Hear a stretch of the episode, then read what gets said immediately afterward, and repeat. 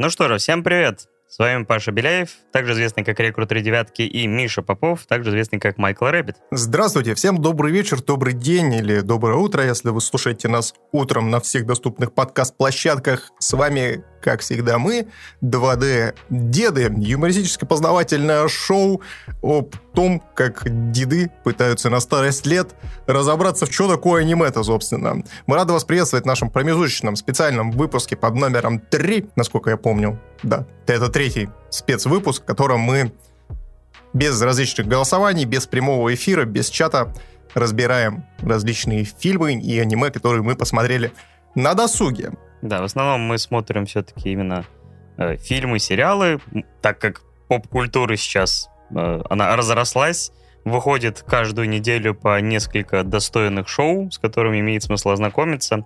Поэтому, если основные выпуски у нас по большей части посвящены аниме или каким-то самым громким темам, то э, те темы, которые нам хочется обсудить также, но они чуть менее значимы иногда, э, мы обсуждаем в этом подкасте. Или, например, вот как в этом конкретном выпуске анимешку, про которую, возможно, вы не слышали, а если слышали, обязательно напишите в комментариях, будет интересно, потому что на первый взгляд кажется, что кроме Миши о ней не знал никто. На самом деле ее для меня, для меня, да, просто нарисовали и выпустили. Чисто Мишу порадовать, конечно же. Вообще, на самом деле, я подумал о том, что наши промежуточные выпуски можно смело слушать как некоторое, знаешь, даже напутствие, может быть, либо же э, как формат что бы такого глянуть, когда нечего посмотреть, собственно. Да у нас по весь подкаст по такому принципу поставлен. Хотя, да, немалая э, часть нашего основного подкаста это именно рекомендации со стороны зрителей, а в данном случае уже мы по большей части рекомендуем что-то смотреть или, может быть, лучше обойти стороной. Так, и заранее скажу, что, наверное, нужно быть ко мне чуть более снисходительным в этот раз, потому что я записываю этот выпуск с такого небольшого похмелья, потому что вчера отмечал день рождения, и чтобы вы понимали, я получил замечательный подарок от второго деда. Расскажи, как тебе пришла эта мысль и что ты мне подарил? Во-первых, давайте сразу же поздравим Пашу с днем рождения еще раз, прошедшим, конечно же, но э, желаем тебе, дедушка, который стал еще на год старше, э, чтобы, как говорится, знаешь, ни перелома, ни валидола.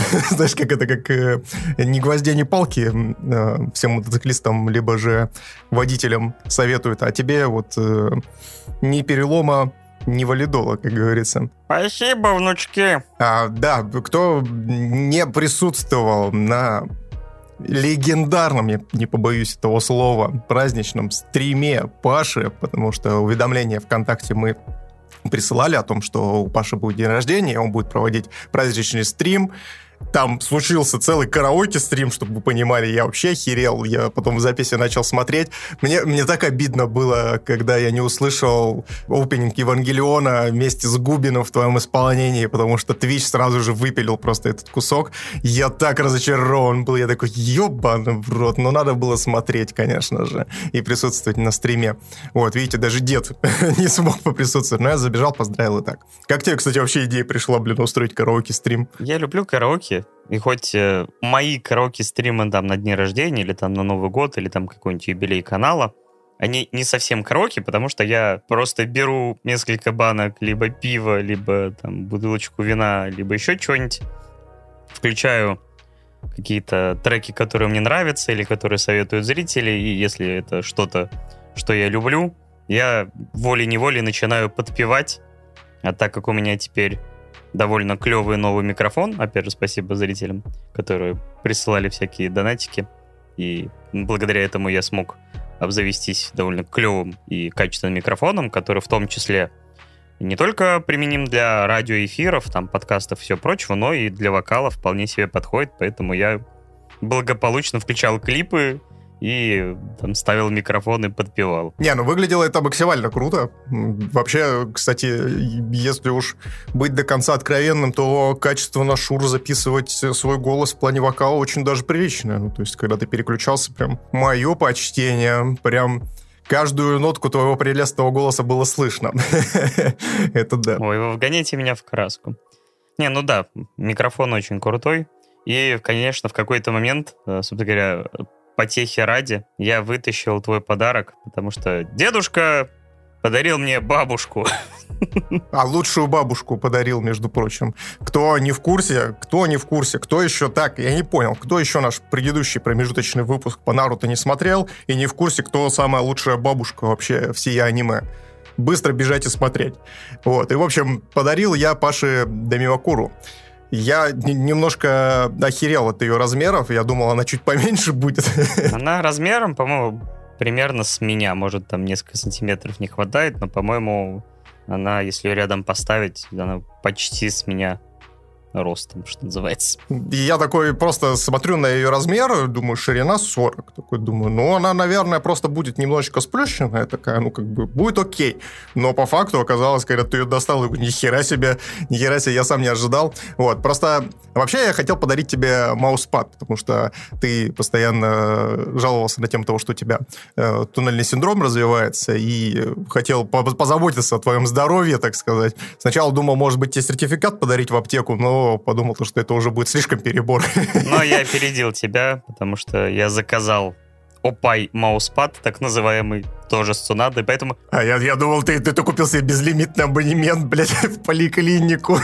поэтому... Кстати, чтобы ты понимал, во-первых, да, я 19 числа, когда у меня день рождения, я первое дело, что успел, это, во-первых, чуть-чуть поработать, это же для дедо самое то, и потом сбегать в поликлинику, чтобы мне врач выписал рецептурный препарат. То есть вот как настоящий дед. С утра в поликлинику, а потом я ждал все, когда придет С первыми лучами солнца, знаешь, еще музыка начала играть из вестерна, этот па па па па па уа уа уа и Паша такой скачет на коне в поликлинику. Да. И я ждал, я все надеялся, что, может, 19 придет посылка, на которую я заказал через eBay. Ну, она на день опоздала, то есть 20 числа я забрал с почты этот мауспад, и как раз у меня сейчас под рукой.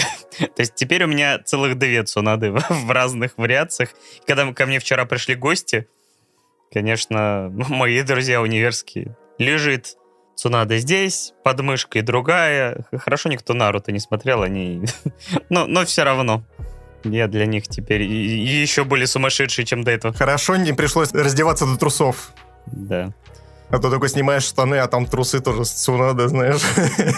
Безумие растет, да. Чем дольше ты смотришь аниме, тем ты более становишься человеком культуры. Но мы уже задавались этим вопросом, а я тоже говорил на тему того, что можно ли уже нас считать полноценными анимешниками, поэтому, ну, а какой анимешник без Дамимакуры-то, собственно, поэтому вот так. Растем над собой, Да, теперь тебя будет ждать дома Цунада, и ты будешь с радостью возвращаться домой, ложиться спать. И я вот единственное, знаешь, еще вот, кстати, не, задался вопросом, у тебя кровать двухспальная или у тебя односпальное место, а то она здоровая? Если бы у меня какая-нибудь тахта, то мне бы пришлось, видимо, выбирать, кто из нас будет там лежать.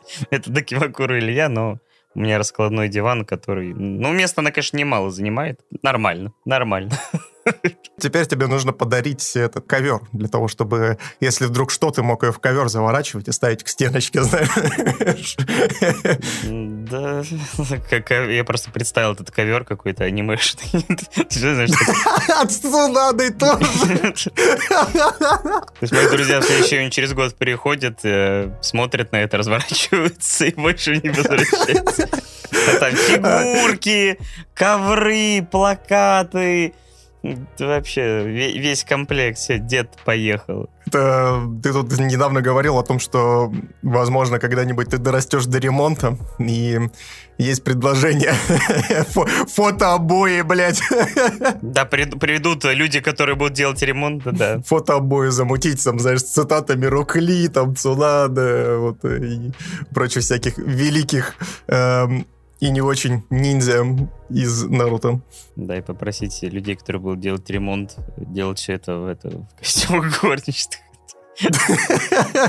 С ушками там все дела. Ужасно, ужасно. Ну, кстати, я еще, знаешь, о чем подумал, что для полноты эффекта не хватало, чтобы у этой Докумекур было две стороны, ну, там две стороны, само собой.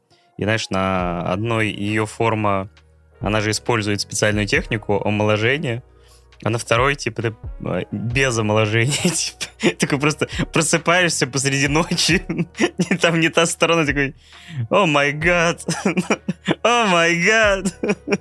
Такой, не та сторона, не та сторона, не та сторона, нет. И сидишь на глазах. Ну, да я тебе открою секрет, э, я тебе уже говорил об этом, то, что на самом деле там была и 18 плюс версия, то есть у Паши еще более-менее все чинно понятно, ну, как бы э, уже 33 Никакой года... срамоты. Как бы, да, никакой срамоты, ибо похабщина. Зачем тебе вот эти проститутки, наркоманы у тебя особенно дома? Вот, поэтому э, там действительно на одной стороне была обычная цунада, а с другой стороны цунада абсолютно голая. Просто ничего на ней не было. Ну, я такой на это все дело посмотрел, такой... Прикольно. И заказал себе.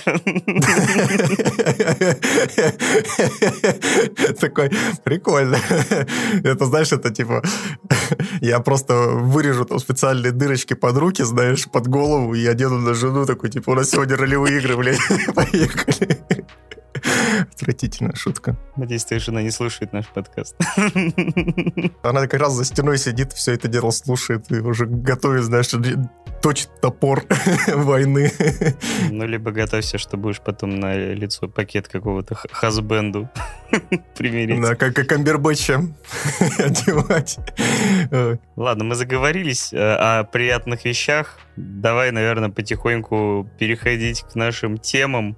У нас их снова четыре штучки. Готов ли ты получить красное уведомление? Я вот вообще, кстати, когда это название услышал, я думаю, красное уведомление, что? Я причем про этот фильм вообще ничего не слышал, ни, э, вообще ни, никак его в своем поле информационном не считал. И я охерел, когда увидел там знакомые лица, и такой думаю, так, красное уведомление, что это может значить вообще? Ну, то есть это уведомление на телефон, тебе WhatsApp присылает красное уведомление, ну, знаешь, такой вот небольшой красненький шилдик в углу иконки WhatsApp. Думаю, такой, может быть, это какая-то история про мессенджеры в формате хоррора, но оказалось нет. Ты вообще, Паш, как-нибудь считывал красное уведомление? Оно в твоем информационном поле вообще появлялось или нет? Ну, честно говоря, я последние годы уже не так активно слежу, поэтому чаще всего у меня мы говорили, сейчас выходит огромное количество проектов, и проще всего уже вот постфакту. Вышел фильм, о нем там начали говорить, советовать, не советовать, обсуждать, и ты такой, о, надо посмотреть там или нет. То есть заранее, за два года там или за год до начала, когда начинаются всякие анонсы, очень часто я пропускаю этот момент, и даже трейлеры реже стал смотреть гораздо. Собственно говоря, с красным уведомлением вот примерно была такая история. Я что-то слышал, что вот есть фильм, там, где скала, Галь Гадот и вот Райан Рейнольдс, но как-то меня на том этапе это не заинтересовало. Очень часто фильмы, в которых фигурирует красное, это такая традиция в Голливуде, там, не знаю, там, с каких-то 60-х, 70-х годов, со времен еще Холодной войны, когда э, многие фильмы э, с, таким названием подсылают там будут какие-то плохие русские, Совет Раша, и вот это все, на самом деле, в этом красном уведомлении без клюквы тоже не обошлось в какой-то степени. Хотя, на самом деле, это приключенческий, оказывается, фильм про ограбление, про приключения, вот это все. Но вот на этапе анонса, да, я это тоже абсолютно не считал. И вот просто фильм выскочил как из табакерки, чертик, и оказывается, что это... Получил красное уведомление от Метакритика, да, что это важно. Вот и мне заинтересовало, так как это очередной самый популярный фильм на Netflix, этот статус обновляется, мне кажется, каждый месяц, каждые несколько месяцев. Ну, то есть вот есть игра Кальмара, которая побила именно среди сериалов, я так понимаю, все возможные рейтинги.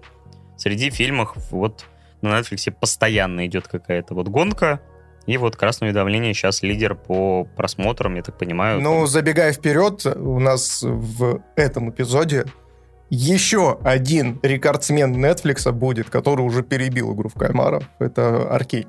А, и Аркейн Такой небольшой перебил? Спойлер. Да, Аркейн перебил в итоге. Ни хрена себе. Ну, мы к этому еще вернемся, насколько это заслуженно или заслуженно.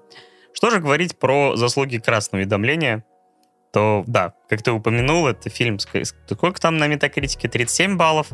Около того, да. То есть там чуть ли не один из самых низкооцененных фильмов Netflix считается. Хотя у Netflix таких фильмов тоже приличное количество. Вообще долгие, наверное, годы, ну, по крайней мере, за последние там 2-3 года именно фильмы Netflix очень часто это было прям клеймо. То есть они потом стали покупать и довольно качественные фильмы, которые потом на Оскар претендуют, на какие-то другие премии. А вот фильмы, зачастую это был прям парад экспонатов, которые, кажется, крупные студии, вместо того, чтобы пихать в кино, они такие, та-та-та, может быть, Netflix отдадим, может быть, так это минимизирует наши убытки, и так Режиссер это приходит продюсеру. Я сделал. Не. Он такой на это смотрит, такой, господи боже, придушите, пожалуйста, или продайте Netflix. Да, ну вот с красным уведомлением, э, возможно, такая же история, ты не знаешь, кстати? А должен ли он был выходить э, в кинотеатрах или нет? Вообще с красным уведомлением очень прям такая странная история. Она абсолютно логичная, ну, потому что мы живем с вами в ковидную эпоху, когда, естественно, фильмы, особенно глобальные какие-то блокбастеры, очень дорогие и тому подобное, очень сложно становится снимать из-за того, что ты не можешь просто взять и поменять место дислокации свое. Потому что что? Естественно, страны закрыты, вылететь никуда не получится, оборудование вывести еще проблемнее даже, чем людей, и поэтому бюджеты сейчас растут как на дрожжах у фильмов, и, естественно, очень многие проекты замораживаются и переносятся из-за того, что действительно просто нет возможности снять то, что они напридумывали. И «Красное уведомление» как раз-таки попало в первую волну вот этого вот это не самой хорошей истории, связанной с пандемией. То есть изначально фильм вообще должен был выйти 13 ноября 2020 года. И, естественно, он начал сниматься в 2019 году, когда вот началась вот эта вся история. И, в общем, Естественно, проект замораживали, дос, доснимали его, причем, как мы еще и в дальнейшем расскажем, его доснимали на зеленом фоне отчасти, который в фильме выполнен очень плохо. Вот. И когда его в итоге привили в более-менее удоборимый вид, бюджет неожиданно разросся до 160, а то даже 200 миллионов долларов, и все такие сели, подумали, и такие, и что с этим делать? Что с этим делать? Ну, с такими именами на обложке, я думаю, что немалая часть бюджета ушла как раз этим самым именам. Потому что у нас здесь Райан Рейнольдс, Галь Гадот и Дуэйн Скала Джонсон, которые, вот, наверное, одни из самых востребованных за последнее время актеров. Поэтому, да, тут, мне кажется, из 200 запросто там какой-нибудь полтинник или даже больше могло на эту троицу уйти. Ну, давай будем честны, это по факту и тройка самых кассовых актеров. Ну, Дуэйн сказал Джонсон ушло уж точно. Да, если тут еще и Робби Дауни-младший неожиданно бы промелькнул, то тогда бы вообще бы тут бюджет был бы, блин, на все 300.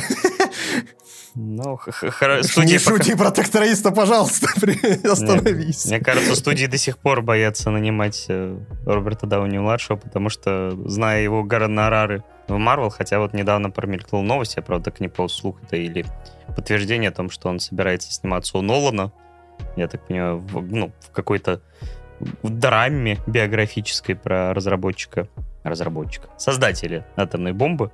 И вот э, я так понимаю, что он там как раз собирается засветиться. Но меня могут поправить, если это не так. Да.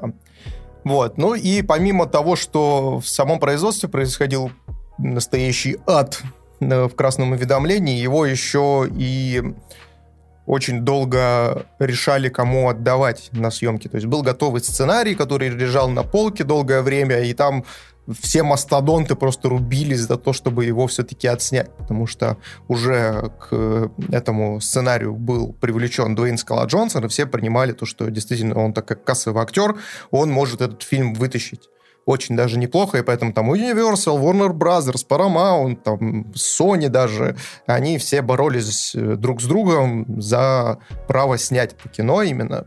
Ну и, в общем, когда отсняли, все такие, ам, и что с этим делать? и что с этим делать? Кинотеатр это не, не, не в лучшем состоянии на конец 2020 года были, поэтому, видимо... Да, то есть все абсолютно поняли то, что, ну, как бы те же самые 160-200 миллионов фильм точно в кинотеатрах не отобьет. Это плюс дополнительно нужно будет еще пока похоронить огромное количество денег на рекламную кампанию дополнительно к этому. То есть вот эти 160-200 миллионов это даже без маркетинга. Давайте будем честны. И поэтому было решено отдать э, как раз-таки Netflix, потому что Netflix, между прочим, тоже сражался с этими мастодонтами за право снять это кино. И очень забавная ситуация, то есть получается, ну, представляешь, э, просто крупные корпорации дерутся между собой, чтобы, типа, снять фильм «Красное уведомление», и в самом низу такой аутсайдер, знаешь, сидит, типа, Netflix, который к тому моменту, хоть и уже набирал достаточно высокий, там, бюджеты и так далее, все равно по сравнению с такими гигантами, как э, там э, Warner Brothers, Sony, тем более, вот они рядом не стояли. И такие, ну мы тут посидим, подождем, вот, если вдруг вы все откажетесь, то мы заберем. И в итоге, что? Фильм на Netflix, привет. Не весьма популярен. Ну ладно, давай, наверное, переходить к, к самому фильму. Про что кино, Паш? Расскажи, Значит, пожалуйста. Это классический, приключенческий авантюрный фильм, можно сказать, комедийный, потому что в целом, да, там немало шуток. Вообще режиссер тут, э, насколько я понял, тот, кто снял «Мы Миллеры» комедию, довольно забавную, 12 аж года. После этого я как-то потерял его из виду, хотя какие-то проекты у него точно были. Вот, и она рассказывает про Варюк, что называется. В первую очередь про Райана Рейнольдса, который тут считается вором антиквариата и всяких э, других чуть не сказал достопримечательностей, еще исторических всяких э, артефактов.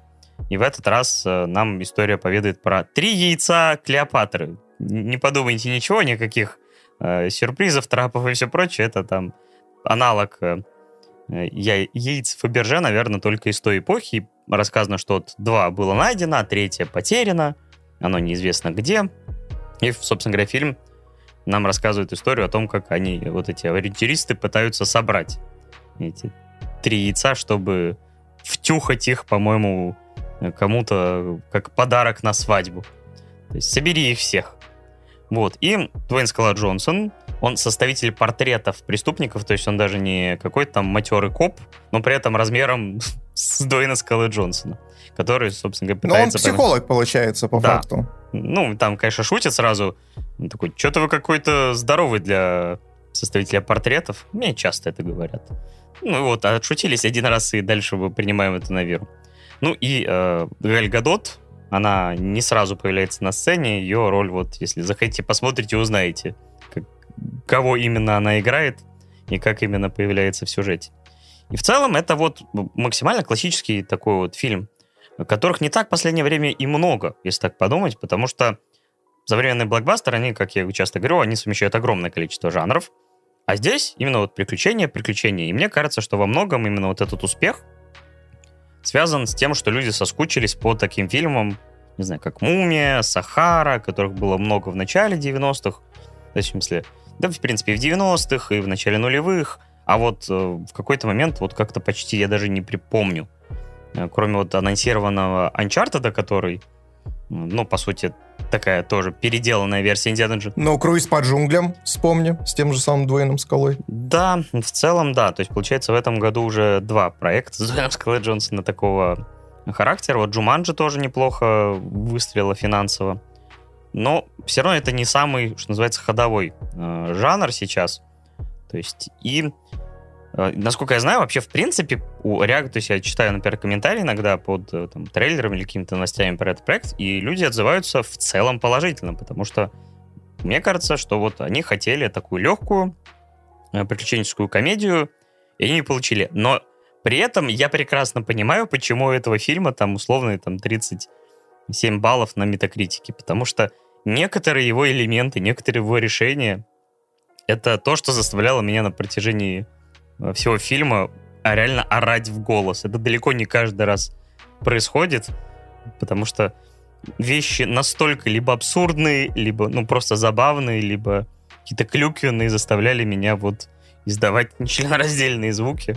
Потому что, чтобы вы понимали, когда нам показывают, э, то есть там есть момент, что вот этот Райан Рейнольдс, он, можно сказать, специализируется на том, что сбегает постоянно из тюрем, то есть он неуловимый э, вор, которого даже если сажают, то он всегда найдет возможность оттуда выбраться.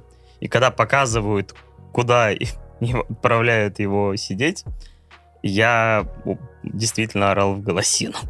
У тебя были такие моменты на протяжении просмотра? Я держался до последнего. Я держался до последнего, но давай сразу же обозначим все точки над «и», и я могу это так сказать, то что фильм с самого старта, с самого начала задает такой тон очень ненавязчивого кинобоевика, который ты смотришь, и он такой легкий, такой необязательный, абсолютно... Ну, то есть ты примерно понимаешь, чего, что от него ждать чего-то на серьезных щах, ну, вот прям что-то из разряда невозможного абсолютно.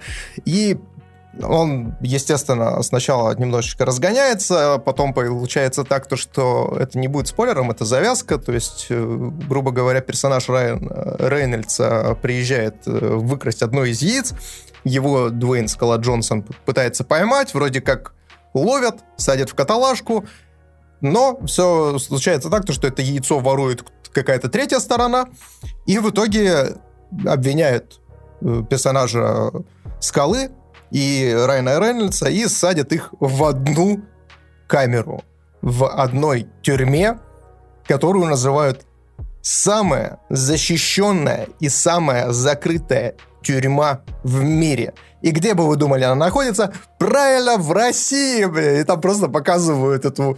Они летят на вертолете, летят через какие-то горы, я не знаю, может, это Кавказские горы, либо что.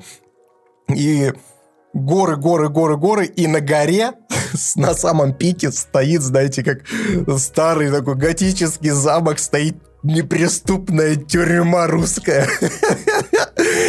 В этот момент я такой, ну ладно, хорошо, хорошо, ладно, договорились. В общем, они, естественно, вместе э, сговариваются, начинают работать в команде и пытаются оттуда сбежать. Начинается вот... «Форсаж 7» или в каком была очень похожая сцена. Ну, не похожая, но просто по своей завязке, где скала тоже, так сказать, э, по ошибке попавший куда-то там в каталажку, сбегает со Стейтемом.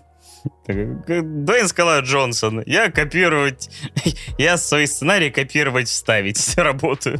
Абсолютно, абсолютно, да. И, в общем, они начинают потихонечку сбегать, и э, момент, на который, который для меня стал первым триггером, это как раз-таки они э, ползут по отвесной стене с этой тюрьмы, получается, просто так не прилететь и не улететь. То есть есть только один вертолет, и все. А вокруг просто ответственная пропасть. Они, в общем, ползут по стене, по стене, и э, нам показывают э, русских дозорных, тех самых э, вояк, которые, естественно, следят за порядком в тюрьме. В форме ОМОНа почему-то. Да, причем в форме ОМОНа я тоже такой, чё? Алло, вы чё, блин, издеваетесь? Ну, то есть реально они там... Э, причем самое интересное то, что заключенных взяли каноничную форму, но при этом за ними действительно следят люди в форме ОМОНа. И я такой, ну, ладно, это закрытая тюрьма, окей. И, в общем, стоит один из этих дозорных, в руках держит смартфон, или ставит Инстаграм Путина, блядь. И тут я такой! Просто как гребаная чайка. аж, аж, аж подкекнул, аж подхрюкнул, блядь. Да, и с довольным лицом э, ставит лайк такой. Ну да, это, наверное, типичный день охранника в представлении голливудских сценаристов. Да, я бы, я бы очень сильно угорнул, если бы они там встретили персонажа какого-нибудь, знаешь, в тюрьме с фамилией Овальный, например. это было бы еще смешнее.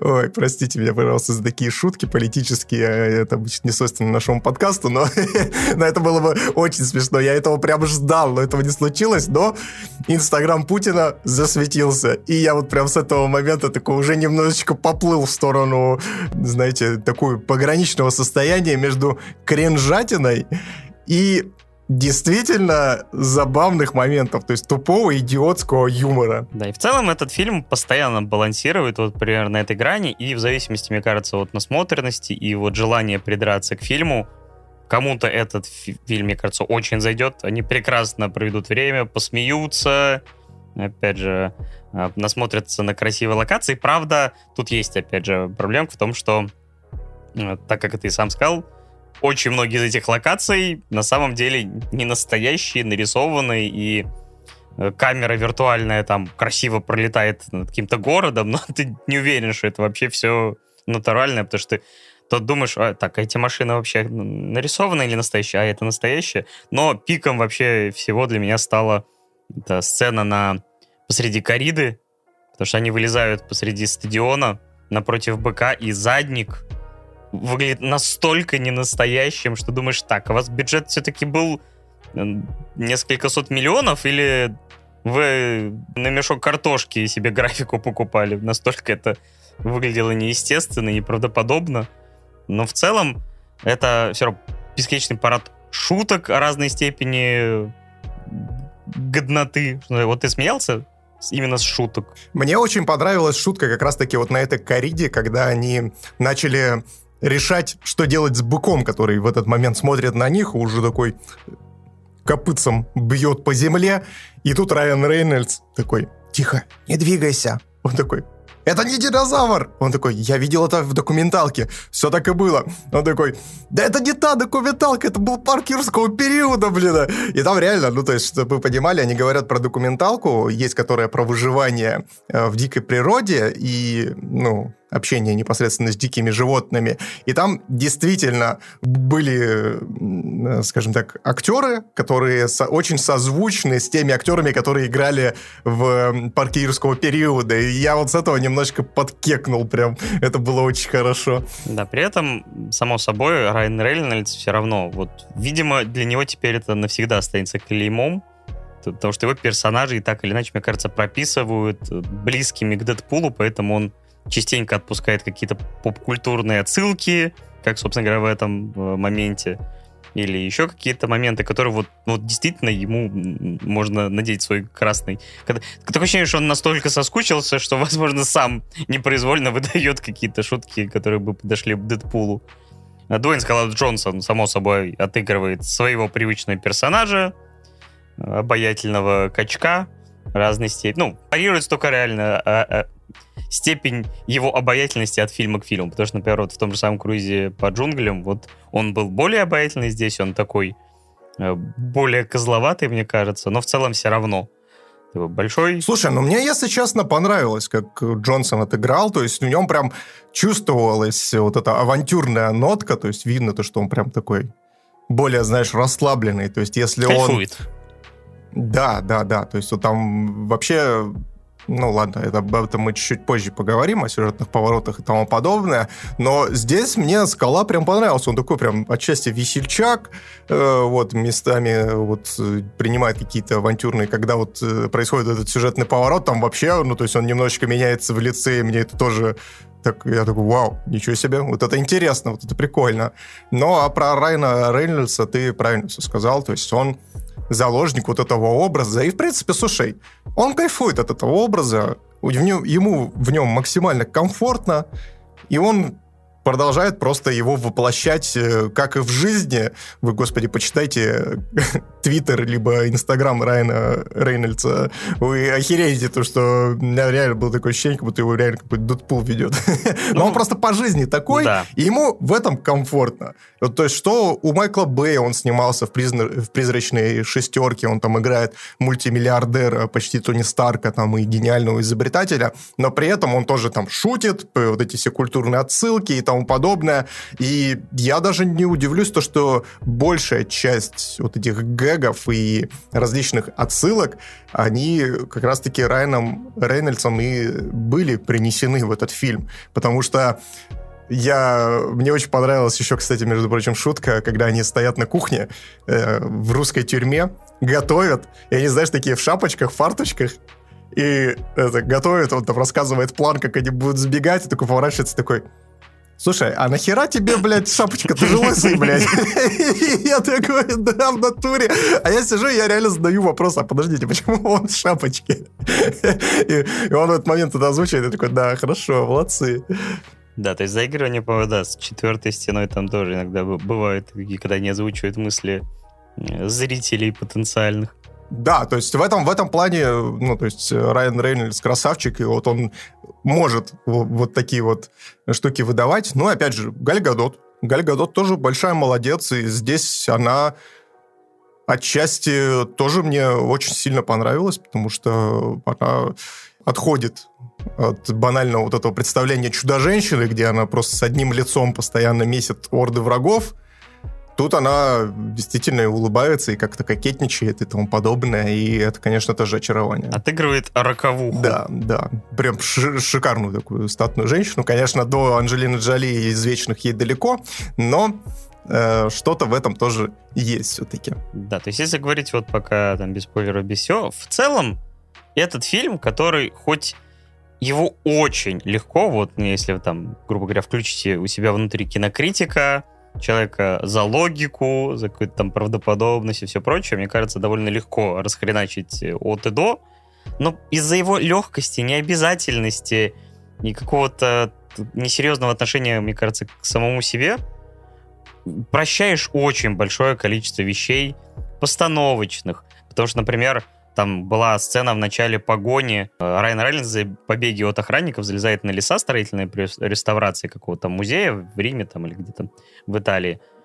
И там огромное количество монтажных склеек, которые очень часто бесят, но потому что это чаще всего показатель того, что не самая лучшая постановка перед нами, и э, монтаж, э, ну, то есть человек, который выполняет монтаж, просто пытается скрыть все эти косяки, недостатки там, и нелепости, за вот этим резким монтажом частым. И вот э, поначалу это тоже бесило. Потом, честно говоря, в большинстве сцен его было не так много.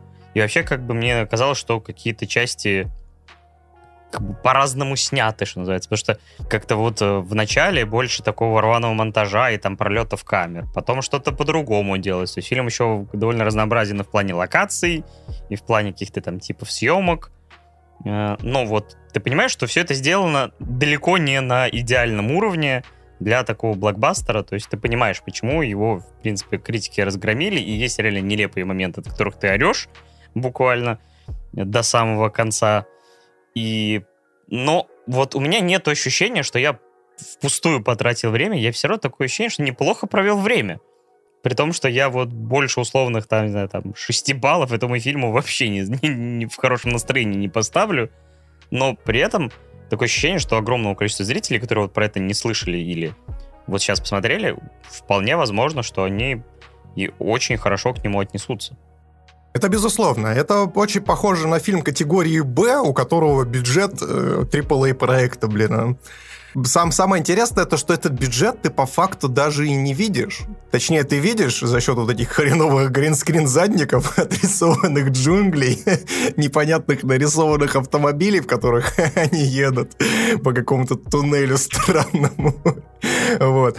Но да, факт остается фактом, то, что я понимаю, действительно, и с тобой тоже согласен, то, что за что это кино можно разнести, но, опять же, оно действительно полноценная бэшка, которую ты можешь посмотреть под пивасик, и тебе будет, в принципе, ок. То есть это можно включить с друзьями, взять чипсонов, взять с собой горячительных напитков и посидеть просто покекать э, с каких-то моментов, э, с химией между персонажами. Она действительно присутствует, и э, она очень классно обыграна. Причем между в один момент там химия происходит между всеми тремя персонажами, э, которые присутствуют на постере. И я тоже действительно остался доволен. Я не считаю то, что это прям бесконечная клюква, как пишут некоторые критики, потому что ну, давайте будем честны. Ну, то есть, если мы, опять же, возьмем того же самого Индиана Джонса, то есть он тоже полностью построен есть на каких-то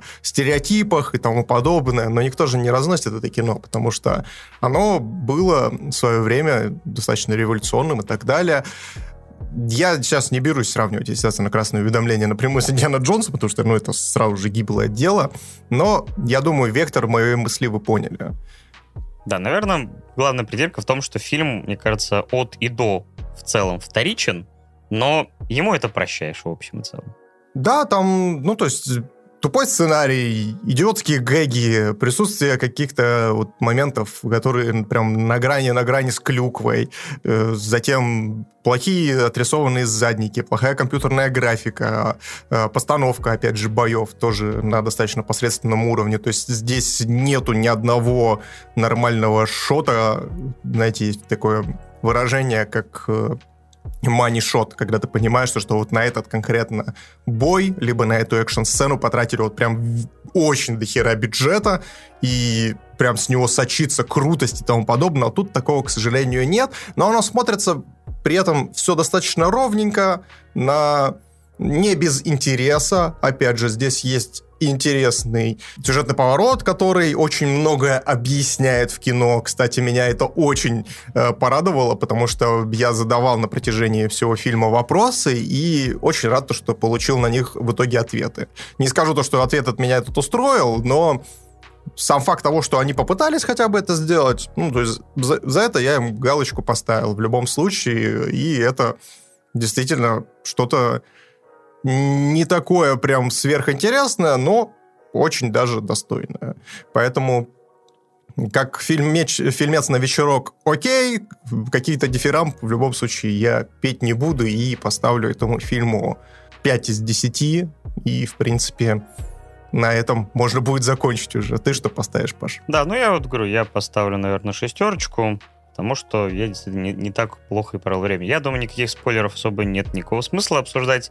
Если вы захотите посмотреть, вас фильм действительно в какой-то момент может удивить. И локации финальной, и как это все к ней подведено, и какому-то вот именно сюжетному финальному повороту. Так что Господи, финальная локация, вот этот самый главный кринж-момент, когда они открывают дверь в этих джунглях, о бой, о бой. Я, вот, вот на этом моменте я поплыл. Я максимально поплыл. Я держался до победного из разряда того, что чтобы не орать в экран.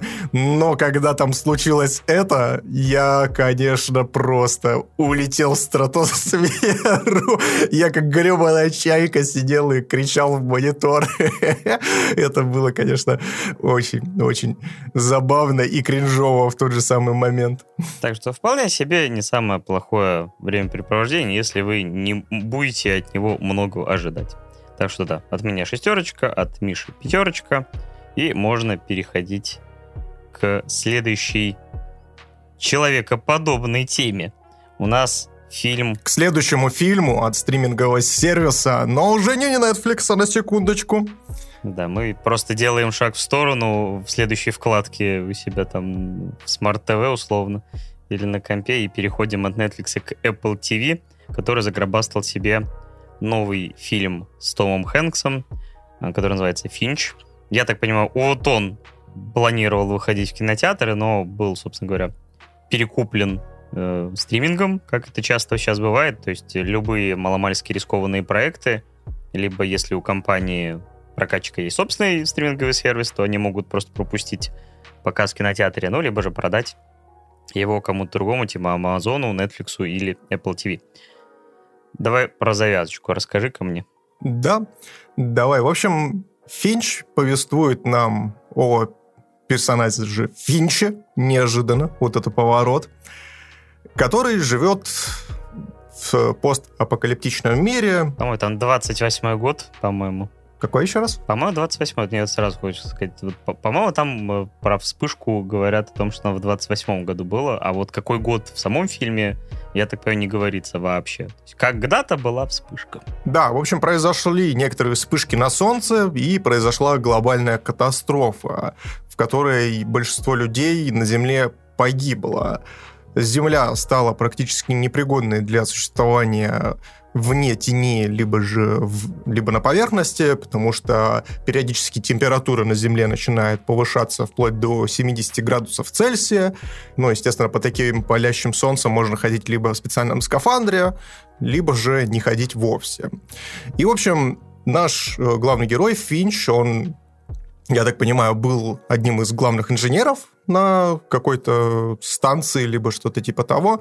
Он шарит за изобретение, достаточно талантливый изобретатель, и, в общем, живет он один вместе со своей собачкой по в своем специальном бункере и периодически вылазит наружу для того, чтобы пополнить запасы провизии и, соответственно, и при этом он еще дополнительно собирает себе библиотеку, ее цифровывает. И делает он это в первую очередь для того, чтобы сделать робота сделать робота и загрузить в него знания, которые, соответственно, он оцифрует из этих книг, для того, чтобы немножечко упростить себе жизнь, и опять же, так как он уже достаточно пожилой человек, чтобы после его кончины, которая рано или поздно в любом случае произойдет, за его многоуважаемым псом было кому приглядывать. В один прекрасный момент ему не приходится покинуть его отчий дом, так сказать, тот самый бункер, в котором он сидел, и отправиться в долгую дорогу. По-моему, они поехали в Сан-Франциско, если мне не изменяет память. И, в общем, перед нами такой нестандартный постапокалиптичный род-муви, как один пожилой изобретатель вместе со своим роботом и собачкой отправляется в путешествие. Но при этом хоть завязка и определенную, определенные новшества вносит, в целом, как и предыдущий фильм «Красное уведомление», он ощущается как э, какой-то привет снова из 80-х, 90-х, э, где были многочисленные фильмы про там, искусственный интеллект, э, причем такой душевные эти ленты были очень часто. И Финч во многом такой же душевный, приятный фантастический фильм, которых в целом, не знаю, вот как ты считаешь, вот так, есть ли аналоги Финча вот по настроению, по духу за последнее время? По настроению, по духу, ну, слушай, мне в голову приходит ну, стандартные какие-то там «Я легенда», «Дорога», но, опять же, ну, то есть они более... Если мы говорим про «Дорогу», то она более такая дарковая, история, хоть и не лишена драмы. «Я легенда», наверное, больше с упором на экшен, чем э, то, что присутствует в Финче. Ну, наверное, это все, что мне в голову приходит. А мне вспоминается там короткое замыкание, то есть фильмы не про приключения, но вот именно про какой-то искусственный интеллект. И вот что-то такое... вообще фильм ощущается, я бы не удивился, если бы его, например, снял Спилберг. А, вот, опять же, таку, такого же периода, там, 80-х, или там более раннего периода, я получил немало удовольствия при просмотре и от картинки, и от сценария, и взаимоотношения, собственно, персонажей. При том, что в фильме, по сути, по-моему, на всем протяжении, вот, э, в принципе, только из людей Том Хэнкс светится. То есть есть намек небольшой на людей там где-то в середине, но мы их даже не увидим в кадре непосредственно, то есть... Да, мы не видим их лиц вообще, то есть э, из лиц присутствует в кадре всегда только Том Хэнкс, и там вот даже когда он рассказывает предысторию про нападение и появление у него как раз-таки собаки, там тоже показывают людей по плечи максимум. Да, то есть это вполне себе актерский бенефис очередной Тома Хэнкса, который не роняет планку качества, все так же хорош, Играет, конечно, у него часто довольно похожих персонажей, схожих по... То есть такие душевные мужики, хорошие в целом. Опять же, не без недостатков, но э, которым хочется сопереживать, и он с этим справляется раз за разом отлично. Также очень хочется похвалить того актера, который играл. Так, робота же Джефф зовут? Да, робота зовут Джефф. Потому что он тоже отлично справился с работой. Даже вот я не сразу, можно сказать, то есть в какой-то момент я даже потерялся а то, что за этим роботом скрывается ну, актер-человек. Настолько как-то все это правдоподобно было, что действительно верю, что это какой-то искусственный интеллект, который обладает какими-то вот... учится на своих ошибках, э, начинает все лучше и лучше понимать э, человека, э, который его создал. И вот настолько все это гармонично, настолько хорошо реализовано, что вот действительно кажется, что так оно и было. То есть я полностью поверил в этого робота, что да, потом думаешь, о, блин, так это же действительно актер просто озвучил. Ну и, скорее всего, надо было бы посмотреть какие-нибудь кадры со съемок. Возможно, рядом с Хэнксом как раз был актер, и потом уже его дорисовывали в виде робота. И это вот, кстати, такой молодой и у него такой, очень такая яркая внешность. К сожалению, имени я сейчас уже не вспомню, но он там светился там в Твин Пикси. Э, Калип Лендри Джонс. Да, вот ты где-то его Я его встречал? запомнил по трем билбордам. Вот, да. То есть там он тоже себя проявил. То есть как бы такой... Э, сейчас много таких актеров, э, которых вот ты запоминаешь, как, например, вот тот парнишка из «Вечных», который играл чувака, который контролировал разум. То есть молодые, талантливые актеры, которые не светятся зачастую на главных ролях, но отлично справляются какими-то второстепенными ролями или эпизодами. И вот этот парнишка тоже отлично реализовал.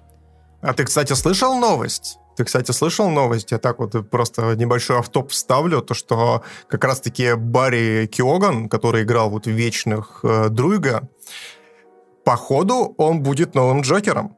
Mm, не, слушай, честно говоря, как-то меня это мимо новость прошла, потому что, ну, знаешь... Да, поговаривают то, что не будут объединять Бэтмена, э, Бэтмена конкретно Роберта Паттинсона и Джокера Хуакина Феникса, и вот...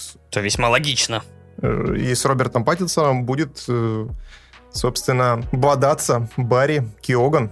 Ну, такая вот интересная история. Ну, я бы на это тоже посмотрел, потому что роль каноничная, и вот такие актеры, мне кажется, вполне могут. Я вот вспоминаю этого парнишку, который играл Джеффа, опять же, вспомнил, например, э, того актера, кто играл Джокера в сериале «Готэм». Сам сериал не смотрел, но вот эти нарезки видел, то есть... Или, например, там Полтера, чувака из э, «Круиза по джунглям», который играл там... То есть вот много вот таких актеров, не первой величины, но которые действительно отлично справляются с какими-то такими поддерживающими ролями и ждут своего часа, чтобы блеснуть на полную катушку. В целом, тебе вообще как Финч? Я здесь, кстати, хотел немножечко дополнить и сказать то, что отпустите, пожалуйста, Тома Хэнкса домой. Я вас умоляю. Пожалуйста, я уже устал, он уже дедушка, он уже, он уже просто выживал где только мог. Он и на острове вот одного вместе со своим мечом от волейбола выживал, блин. И в терминале вы, выживал, блин. В аэропорту его никуда не выпускали.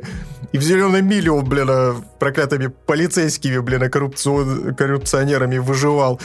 Бедняга, блин. А то его корабль захватит, он там от сомалийских пиратов, блин, выживает. Сколько можно? Пожалуйста, отпустите его домой. Верните паспорт, пожалуйста, деду. Это к вопросу, кстати, а, в продолжение той темы, что Райан Рейнольдс играет постоянно один и тот же типаж, а вот Том Хэнкс постоянно где-то выживает.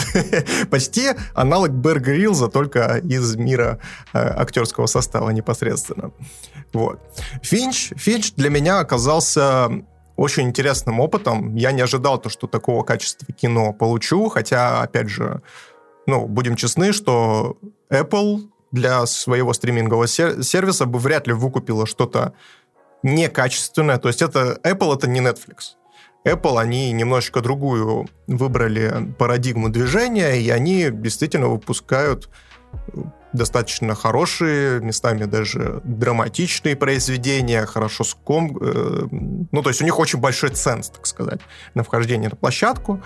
Вот. Но при этом, при всем, я не ожидал увидеть именно вот чего-то именно такого, потому что фильм, как я уже сказал, про постапокалипсис, то есть нам показывают большие пролеты над занесенными пустынными зданиями, нам показывают э, очень много локаций, которые полуразрушены и так далее, и ты действительно в это все дело веришь. И опять же, давай будем честны, ну то есть как графически реализован Джефф, то есть это робот, которого создал Финч, это 10 из 10.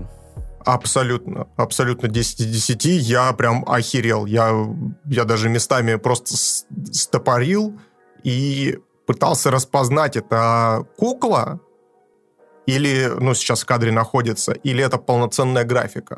То есть он настолько классно проработан, ну, вот прям действительно 10 из 10. И, естественно, у меня, конечно, есть вопросы к логике в этом фильме, но фильм, опять же, не про это. Фильм достаточно хорошая, собранная драма, которая мне единственное не понравилась концовка, но об этом мы, может быть, чуть позже поговорим. Вот. Я, естественно, так как э, ты понимаешь, что, что это фильм про постапокалипсис, это фильм с собачкой, это фильм с роботом, с минимальным и с одним живым актером по факту, и ты понимаешь, что ну, уже сразу же готовишь себя. Есть три стула. эмоциональных. Да, да. Э, уже, уже, как бы, глядя на постер, ты такой понимаешь. Ага, опять плакать, блядь. Да, на всех трех стульях э, салфетки уже приготовлены. Выбирай, какую тебе. Да. И поэтому, ну, естественно, все сразу же уже на старте ты предполагаешь, что будет, и оно, в принципе, отчасти этим и заканчивается. Единственное то, что мне вот не хватило, если честно, эмоционального накала. То есть я, конечно, проникся всей этой историей, я проникся Томом Хэнксом, потому что играет он...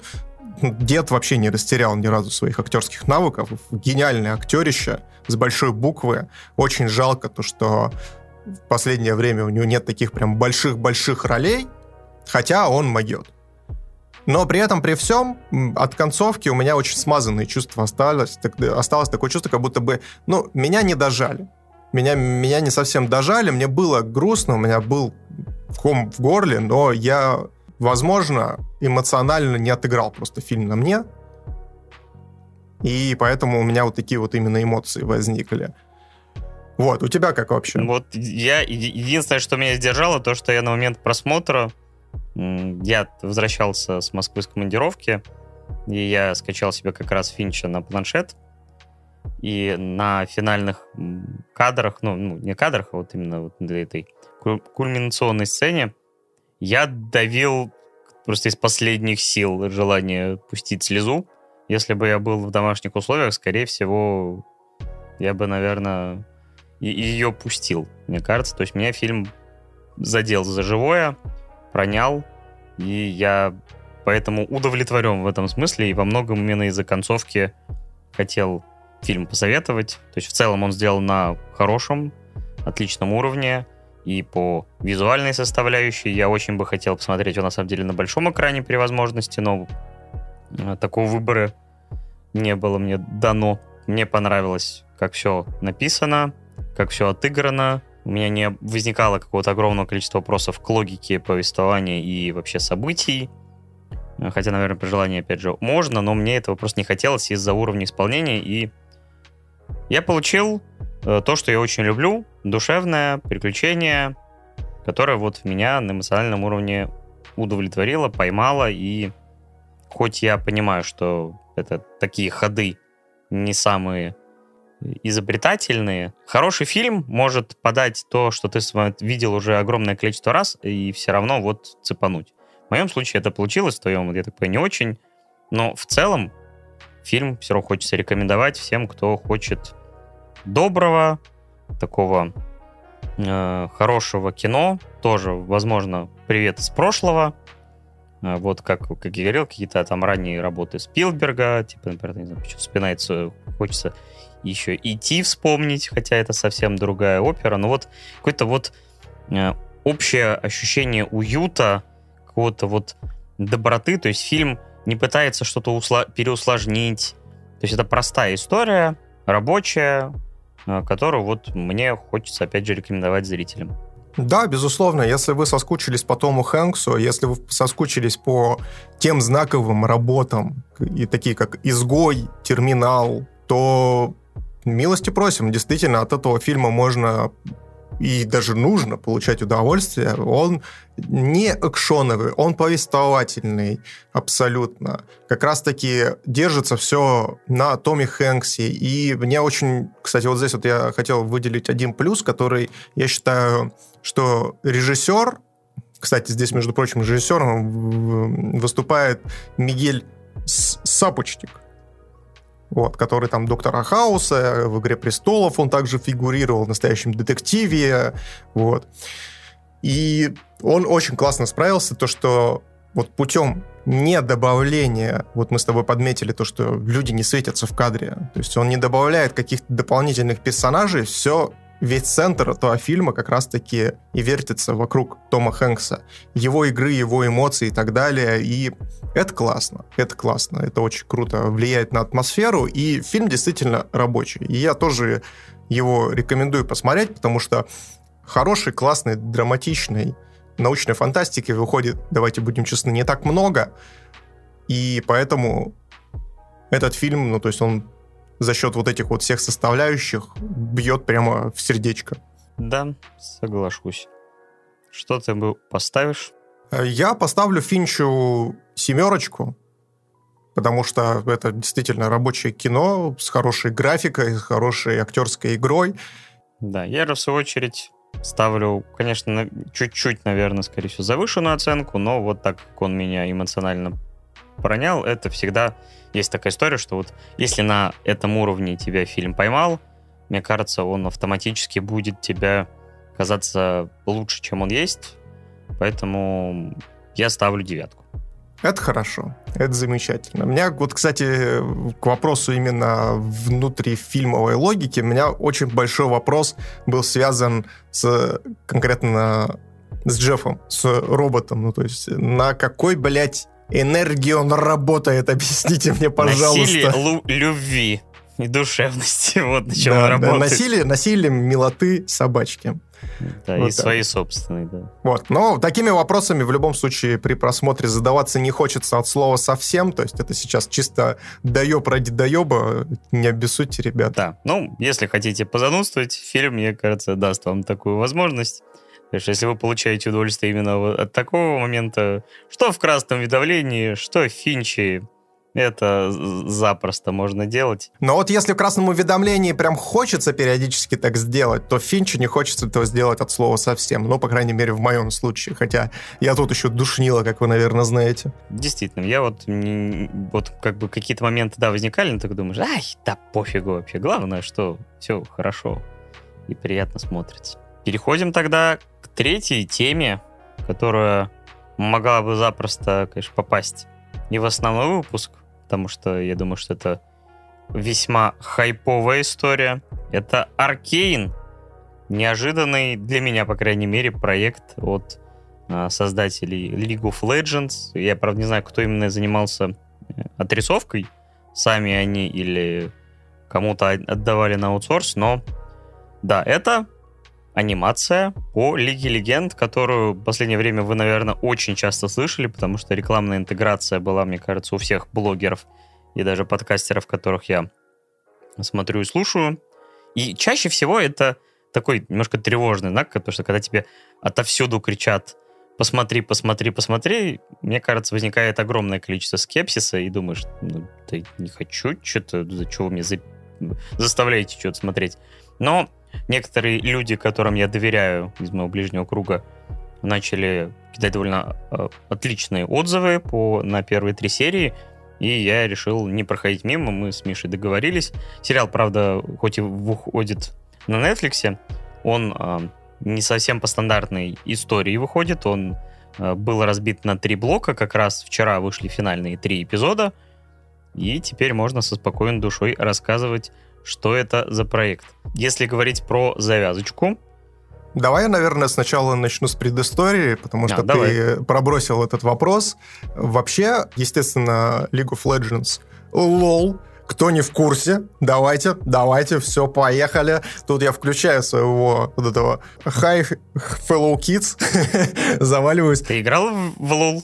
Сразу задумал Я вопрос. в лол не играл. Я тоже. Я обхожу доту и лол стороной, потому что я в доту играл как раз-таки, когда она была э, картой для Варкрафта третьего, но на этом мои познания на двух катках и закончились, потому что, э, ну, это прям бездонная яма, в которую нужно прыгать э, с головой и во всем разбираться, потому что механик там огромное количество, куча артефактов всяких разных, что собирать, кому собирать, там у всех есть мета, не мета, куча персонажей, это просто забейте. Ну, то есть я поэтому обходил лол и доту стороной. В общем, это смежные игры, они, естественно, являются представителями жанра моба, кто не в курсе, то есть есть у нас большая карта, вид сверху, и, соответственно, мы должны разбить кабинет трону противоположной команды.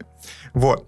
И League of Legends, кто не в курсе, это, опять же, игра, созданная э, компанией Riot Games, которая также подарила нам Valorant. Вот. И тут они, собственно, сделали мультсериал. Мультсериал они делали вместе с французской студией Fortiche, Одна уже Riot, если мне не изменяет память, лет 7 уже с ними сотрудничает. То есть все абсолютно синематики, все, допустим, даже те же самые клипы, вспомните если вы еще не, не смотрели, то обязательно посмотрите клип э, KDA, э, такой гру- группы, созданной из витуберов и персонажей Лола. Вот, то есть все это рисовали как раз-таки Фортиш, французская студия, которая вот подружилась с Райтами, и Райты их под себя подмяли, такие обняли их и сказали, то, что все, друг, ты никуда не идешь. Ты будешь только со мной, я буду тебя любить, я буду швырять тебя чемоданы денег, а ты будешь рисовать для меня замечательно, невероятную анимационные ролики. Ответь мне такой вопрос. Правильно я понимаю логику?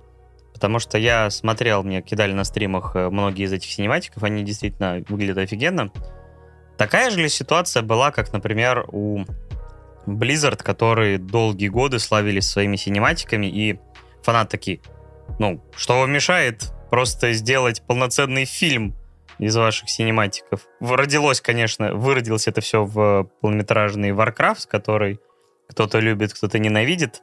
А вот такая же ли логика была, что фанаты просто хотели, чтобы эти синематики превратились во что-то более полнометражное или сериальное? Здесь дело не в фанатах абсолютно.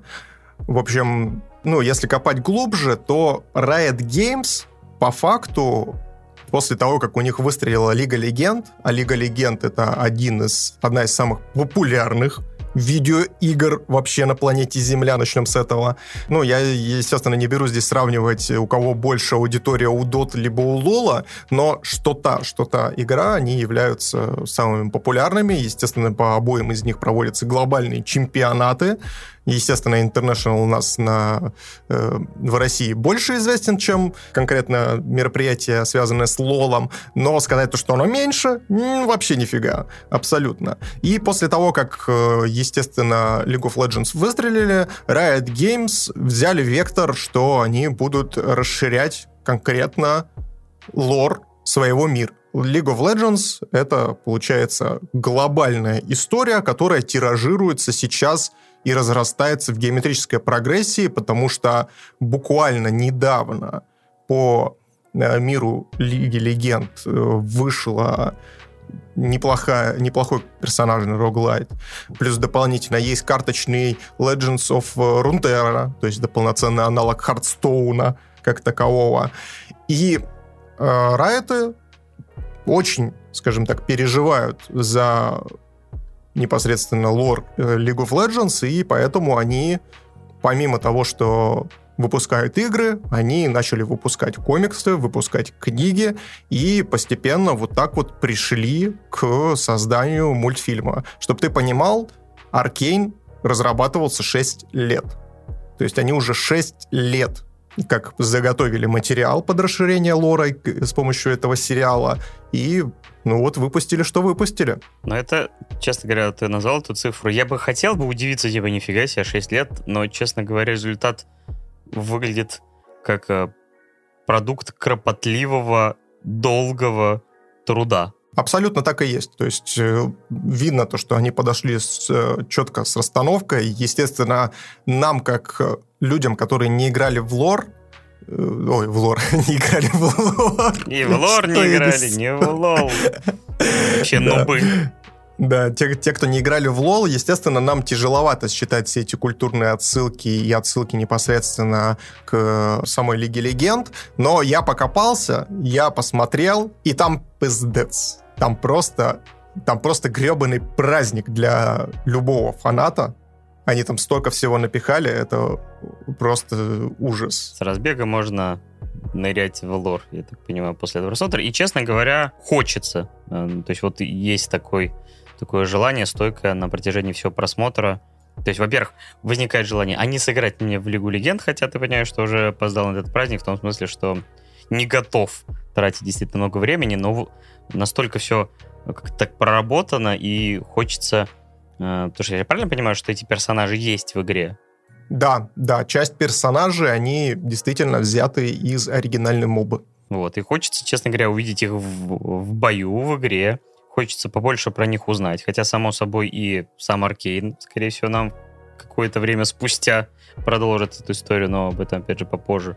И вот хочется почитать по персонажей, хочется поспрашивать людей, которые играли про них.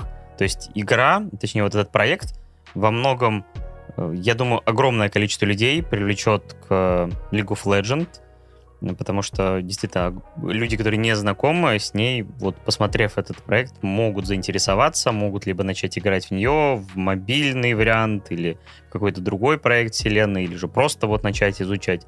Поэтому вот с какой-то рекламной функцией этот проект э, справляется на ура. Но мне, кстати, кажется то, что люди, которые после Аркейн придут в лол как раз-таки за дополнительными разъяснениями и какими-то деталями о персонажах будут очень сильно разочарованы, потому что в самом лоле лора как такового прям кот наплакал, то есть там его прям крупицы, его по крупицам на Reddit люди собирают для того, чтобы это все в какую-то глобальную картину превратилось. И поэтому, ну, как раз-таки э, этот сериал, он был нацелен не просто на то, чтобы завлечь аудиторию, а для того, чтобы рассказать историю Потому что сейчас э, лор Лола, он переписывается, дописывается, и вот как раз-таки мы находимся вот в этом, можно сказать, не побоюсь этого сказать, легендарном моменте, когда появляется настоящая вселенная League of Legends. И, кстати, между прочим, вот э, если говорить про э, ну, какие-то даты и интересные факты, то та же самая Jinx, она была анонсирована синематиком который как раз-таки, между прочим, и рисовала замечательная студия «Фортиш» в 2013 году. То есть 7 лет назад. Да, уже, можно сказать, Даже больше. 8, да. Уже 8. Ну ладно, довольно предыстории. Давай начнем. У тебя по завязке. Да, честно говоря, по завязке все это интересно. Я хочу... Мне просто на языке крутится эта фраза, которую мне хочется высказать. Ребята, Аркейн охуенный. Извините, мой французский фортиш под фортиш. Это охуетительный проект. Я, честно говоря, наверное, в этом году, это вот под конец года, это главный, наверное, для меня был сюрприз. Я максимально был поражен по многим критериям, но да, наверное, приторможу эту свою тираду и действительно расскажу завязку. Есть город Пилтовер, который является частью, я так понимаю, опять же, какого-то глобального мира, где город условно четко делится на две части, верхний и нижний. Нижний город, я так понимаю, это что-то более шахтерское, что-то э, более приземленное. Это гетто. Да, по сути, да, как бы, ну, возможно, изначально так это не предполагалось, но со временем оказалось огромное э, классовое расслоение, люди из верхнего города, условно, наслаждаются чистым воздухом, лучшими материалами, продовольствием, всеми благами этой цивилизации, потому что этот город, если я правильно понимаю, построен как такая мекка науки, э, процветания, прогресса. То же время рабочие кварталы все больше и больше скатывались куда-то в какое-то, можно сказать, даже какое-то средневековье, где приходится выживать ты или тебя, воровать, все низменные инстинкты помножены на 10, и вот в этом котле э, варятся люди живьем. Само собой возникали уже конфликты, собственно говоря, стартовые кадры нам показывают один из таких конфликтов, где наши главные героини, сестры Вэй и Паудер, становятся свидетелями того, как э, Правильно же понимаю, что в, в этой сцене, получается, гибнут их родители? Да, да, да. Да, и их э, подбирает, наверное, глава, ну, такой негласный глава Нижнего города, э, который их, ну, по сути, удочеряет. Они становятся его приемными дочерьми, которых он тренирует, заботится, наставляет, и под его присмотром они растут, само собой, из-за того образа жизни, который ведется в Нижнем городе, они начинают подворовывать, и, собственно говоря, опять же, в первой серии видно их одно из первых больших дел, которые они пытаются провернуть в верхнем городе. Все само собой идет не по плану, и начинается вот череда событий, которые затрагивают все аспекты жизни этого города, и не только его, потому что вот, честно говоря, намечается все более и более глобальные события в промежутках, плюс э, здесь и, и не одно временная, так сказать, линия. Ну, в смысле, Э, мы даже станем свидетелями событий в современным скачком небольшим, поэтому мы посмотрим еще и в перспективе на вот эти вот последствия этих событий. И первое, конечно, что бросается в глаза, это уровень анимации. Вот какие у тебя были первые эмоции, вот, когда ты включил аркейд? Я охуел. Я максимально охуел. Да, без мата невозможно описывать это. Абсолютно никак, абсолютно. Ну, то есть это ахуй и отвал жопы максимальный. Без каких-либо прикрас даже. Я, конечно, всегда следил за э, студией Фортиш и подписан на их Инстаграм, подписан на их ArtStation и тому подобное. Они всегда радовали, как и крутыми синематиками до этого, связанные с Лолом и не только. И меня поражал их подход и вот эта вот интересная история, когда они сочетают в себе 3D высочайшего уровня и при этом какие-то FX вещи, точнее, ну, специальные эффекты, нарисованные от руки. Это очень стильно выглядит, это меня всегда подкупало как и в стилистике Лола, так и в стилистике Валоранта, например. И когда я увидел Аркейн, я, конечно, ожидал, что это будет прям звездец-звездец. Но тут мне кажется, меня нужно было от э, какого-то эстетического шока просто откачивать. У меня реально челюсть отвисла, когда ты стопаешь любой кадр в этом сериале, а он выглядит как нарисованная маслом картина. Это, мать моя божья, я последний раз такие эмоции испытал от э, такой, как это, по, по мотивчика и экранизации жизни Ван Гога была такая, была такая анимация, называлась она «С любовью Ван Гог». Э, там вот э, как раз-таки большая часть кадров были нарисованы маслом от руки по кадрово, реальным маслом на реальных холстах, блин, а потом это все с помощью различных нейросетей и с помощью, опять же, монтажера оживлялось. И ты действительно смотришь, и там ожившие э, все картины Ван Гога переплетаются между собой, цветовая гамма шикарная. И вот у меня тогда был реальный эстетический шок. И вот сейчас примерно я почувствовал то же самое это вышка, то есть 10 из 10, какие 10 из 10? 12, мать твою, из 10. Да, по техническому исполнению это действительно что-то запредельно высокое, то есть, честно говоря, чего-то настолько качественно сделано, я даже не сразу вспомню. Конечно же, мне в памяти всплывает, и я думал, причастен ли человек, который занимался Spider-Verse, потому что некоторые вайбы Spider-Verse тут присутствуют. Но даже насколько бы мне не нравился Spider-Verse, такое ощущение, что Аркейн еще умножает все это на какой-то высокий множитель и доводит до какого-то идеала, совершенства и нового прорывного уровня для вот таких проектов. Потому что вот я за 9 серий не сумел привыкнуть, потому что в голове вот красной лампочкой вот эта фраза «Офигеть, офигеть, да как вы это сделали, да как вообще так можно?» То есть вот по части э, визуального э, удовольствия это, наверное, что-то запредельное в этом году. То есть, конечно, мне чертовски понравился, например, ну, то есть один из моих любимых э, походов в кино, это был поезд бесконечности, хотел сказать, бесконечный поезд, охотник на демонов. Но даже тут как-то Аркейн перекрывает те эмоции вот в плане визуального совершенства, поэтому вот все 9 эпизодов у тебя не, у меня лично не проходило ощущение вау. Да, безусловно, и причем очень нестандартная техника использована вот при создании вот этой всей визуальной красоты.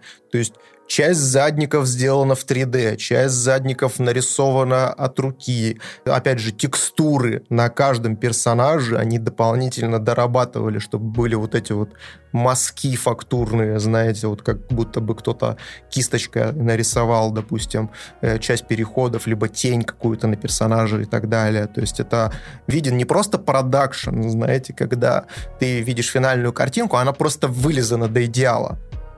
А здесь видна как раз-таки вот эта творческая доработка практически каждого кадра и в купе с невероятной пластичной анимацией, с невероятной постановкой, то есть и операторской работой. То есть здесь действительно такое чувство, как будто пригласили полноценного, крутого, там, голливудского оператора, который поставил им камеру, показал, как необходимо, с какого ракурса что-то заснять, где-то, э, чтобы это подогрело, допустим, драматичную какую-то ноту, где-то, допустим, чтобы еще динамичнее смотрелся экшен в, э, в этой ипостаси. И это выглядит ну, и, я не побоюсь этого сказать. Это идеальное визуальное воплощение. Да, то есть получается, что у нас и запредельное количество деталей. Например, помнишь, вот когда они пошли на первое дело и зашли вот в этот дом, у меня глаза разбегались, вот вообще количество элементов каких-то. Э, во-первых, дизайн очень интересный, то есть вот эти все э, визуальный стиль, вообще то, как обставлены любые локации. Во-первых, огромная э, скажем так, у нас... Ну и сама стилистика стимпанка на это тебя подвигает. Обычно, знаете, когда смотришь какие-то анимационные работы, либо фильмы, связанные со стимпанком, они ограничиваются какими-то, знаешь, там, минимальными механизмами, да, они, возможно, будут проработаны, но в остальном, как бы, вся стимпанковская вот эта история, она обыгрывается за счет вот этих, там, знаешь, масштабных дирижаблей, которые, там, знаешь, летают над городом и так далее, каких-то вот этих э, примесей вот этого золотого цвета, цвета в, во всем, начиная от одежды, заканчивая архитектурой и так далее. А тут они еще и в заднике это все вплели, еще плюс так максимально детально, и ты действительно периодически тебе хочется это все дело остановить, открыть на самом большом экране, который ты, блядь, найдешь в этом гребаном городе, и вот так вот с маленькой указочкой подходить или, знаешь, с каким-нибудь там моноклем разглядывать каждую деталь, как она нарисована. И, и самое интересное то, что большинство деталей, которые даже скрыты в задниках, они имеют смысл и а, отсылают нас а, так или иначе к лору Лиги Легенд. Вот я себя поймал на мысли, что это идеальный вообще проект для ютуберов, которые занимаются всякими разборами, потому что у них материала то есть вот если есть, опять же, ютуберы, которые занимаются Катакраб чисто... такой просто, ну, погнали резать, и все. И он, он до конца жизни уже обеспечен, в принципе, работы. Он может каждую серию Аркейн просто резать, и ему хватит. Да. А потом Райты через 10 э, лет выпустят второй сезон, и э, Катакраб такой, ну, поехали, ребят, дальше. До пенсии он работает, да, обеспечен. Ты, кстати, не ловил э, вайп еще и Дизонорда. Конечно, конечно. Слушай, я когда только увидел персонажа Силка, я сразу же такой, ну это Dishonored. Это прям, ну блин, это прям вот он, прям, знаешь, такое чувство, как будто вот прямо из Dishonored вытащили этого персонажа и вставили сюда. Миротворцы те же самые, вот очень мне напоминали э, потому что они такие, знаешь, гвардейцы-гвардейцы, там, условно, какого-то там 18-19 веков, как и, собственно говоря, вот э, то, что переплеталось в Dishonored, и плюс вот этот стиль визуальный, вот этого именно чуть-чуть налет селшейдинга, это, конечно, опять же, тоже плюс, потому что это не выглядит все равно вторично. Ну, опять есть... же, то есть стимка, стимпанк, который да, да, всех объединяет. объединяет. Да. Я и вайпы Bioshock Infinite да. тоже словил. То есть огромное количество каких-то ну, визуальных образов, но при этом, как э, собранное произведение, это не ощущается ни, ни разу вторичным, а наоборот максимально свежим. То есть пока ты смотришь, у тебя, говорю, огромный спектр локаций, то есть каждая выглядит по-своему уникально. Даже, не знаю, отдельные персонажи, как, например, Паудер, в какой-то момент у нее появляется абсолютно свой какой-то уникальный стиль визуального повествования, который настолько хорошо проработан, работает в купе с персонажем, ее историей и всем прочим. То есть ее, знаешь, хочется назвать вот ту версию, которую мы видим, вот начиная там с определенной серии. Это хочется назвать там дочерью Джокера и Харли Куин. В какой-то момент уже на такую территорию заглядывает проект. Единственное, за все 9 серий, которые я мог вот в визуальном каком-то э, плане как-то э, придраться, наверное, это вот наш ключевой момент, где, собственно, Паудер плачет.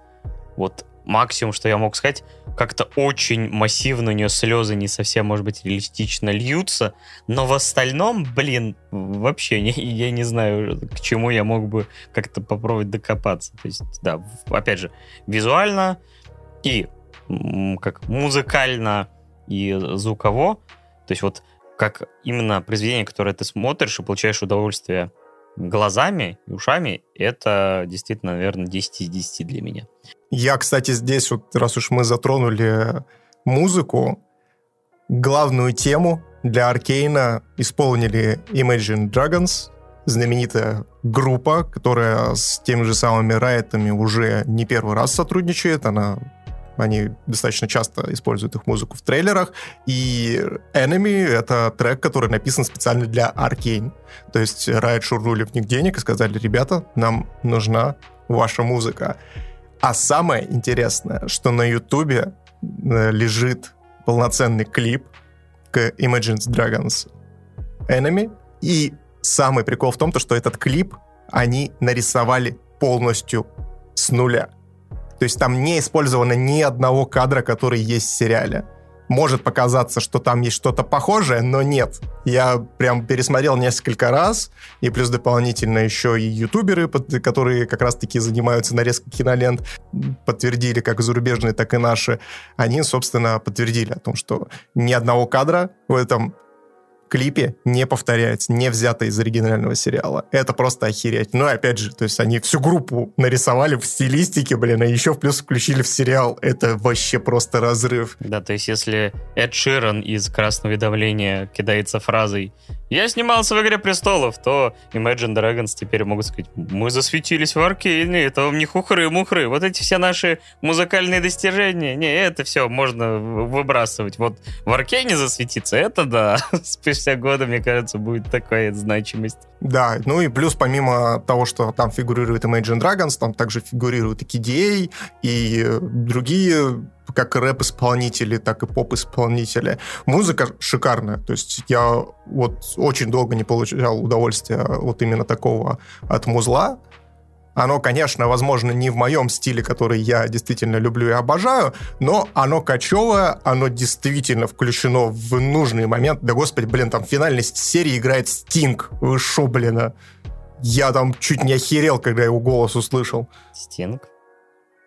Я глазами хлопаю. На финальную тему, когда вот э, происходит вот этот вот эмоциональный момент с Джинкс, ее исполняет Стинг. Хм. Надо будет переслушаться. Ну, давай, как бы основное блюдо, конечно, это то, как все это выглядит, но давай затронем, конечно, как это написано, как это отыграно, как это... Давай, наверное, себя... здесь сразу же повесим плашечку спойлеры, потому что без спойлеров будет тяжеловато обсуждать это все дело. Вот, я сразу же подрезюмирую, скажу то, что, ребята, это лучшая экранизация видеоигры за все существование вообще кинематографа и сериалов в целом.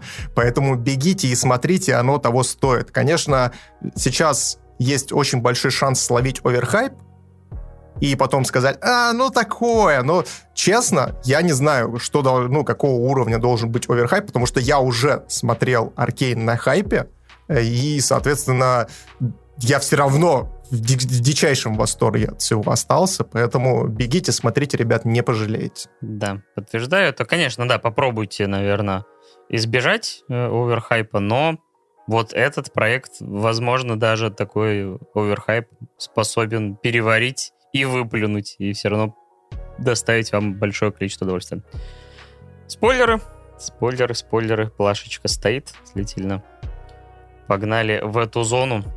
Я честно скажу, что в целом я доволен тем, как проработаны персонажи. Э, единственное, что под конец, может быть, у меня появилось такое ощущение, что не каждого персонажа я понял от и до, их какие-то мотивации и логику их поступков.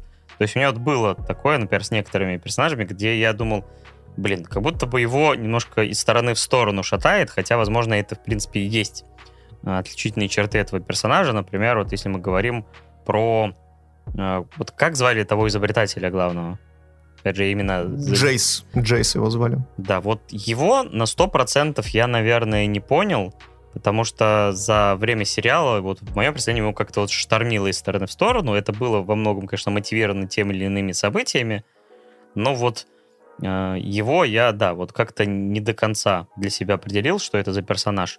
Но в основном персонажи проработаны очень-очень хорошо, они показаны многогранными, их не назовешь условно плохими-плохими, хорошими-хорошими, то есть э, все и они ходят по каким-то граням, переступают в ту или иную сторону, и твое отношение может как-то меняться в процессе сериала, за кого ты больше переживаешь, кому больше симпатизируешь. То есть они не стойкие какие-то оловянные солдатики, они как-то достаточно живые, и они вот меняются в процессе, в зависимости от, опять же, тех событий, которые с ними происходят. Вот кто твой вообще любимец из всех? Здесь очень тяжело, очень тяжело выбирать, потому что, действительно, как ты и сказал, все персонажи очень хорошую имеют мотивацию, причем мотивацию с двойным дном. То есть здесь в любом случае во всей сюжетной арке Аркейна первого сезона. То есть замешаны не только личные мотивации, какие-то, знаешь, уникальные э, отличительные черты персонажа, но также и политика, и внешняя какая, какая-то геополитика, и, опять же, интриги внутренние, и те ситуации, в которых оказываются сами персонажи. То есть они ощущаются живыми. Вот меня что больше всего поразило, то что они выступают живыми, потому что что отличает живого персонажа от неживого? То есть неживой персонаж — это когда, получается, есть у него какая-то сюжетная арка, он ее отыгрывает, но на его характер, на его поступки внешние факторы и внешний мир влияют лишь отчасти. То есть не в кардинальном ключе.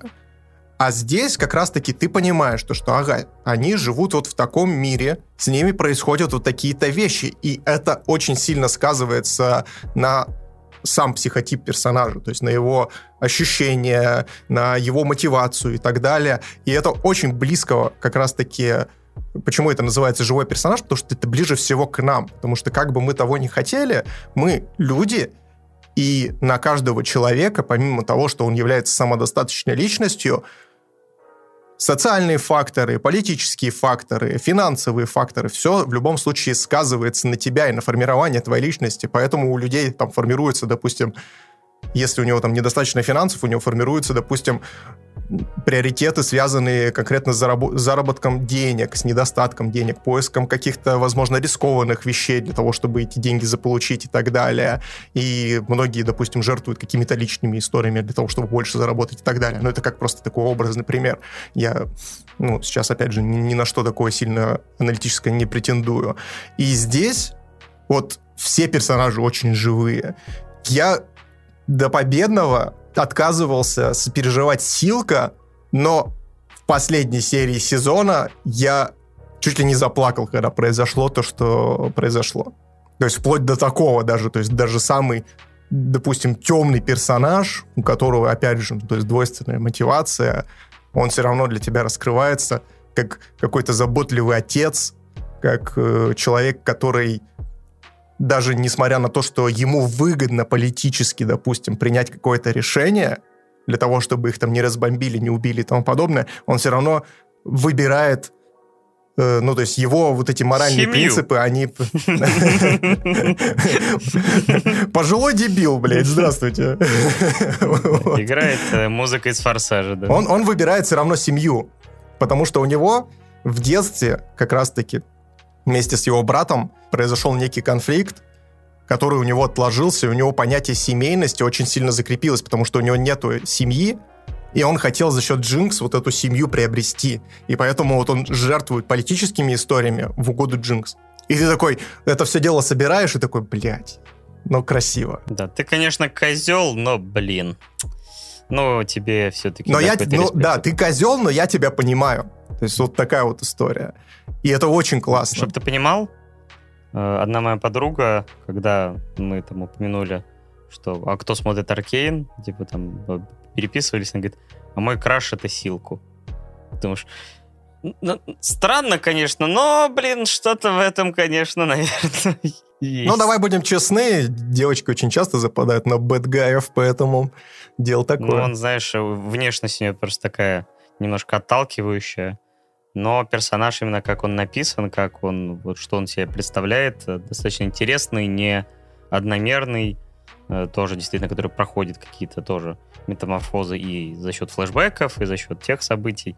То есть раскрывается по-разному. И вот, в принципе, да, такое почти со всеми персонажами основными присутствует.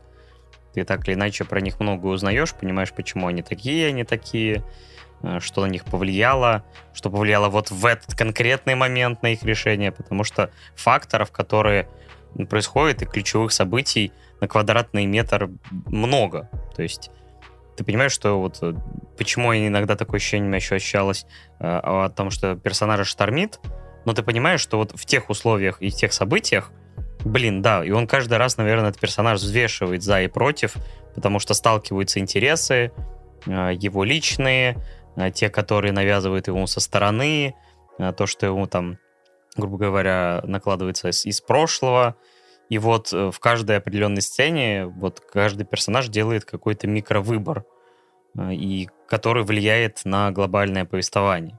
Но здесь вот, кстати, ты как раз-таки сказал про Джейса, о том, что ты не до конца этого персонажа понял. Вот он и является таким персонажем, который находится между молотом и наковальней. Да, на него, да, огромное количество. То есть он, прям его видно, ну, то есть мне он тоже очень понравился, потому что по нему видно, как он мечется.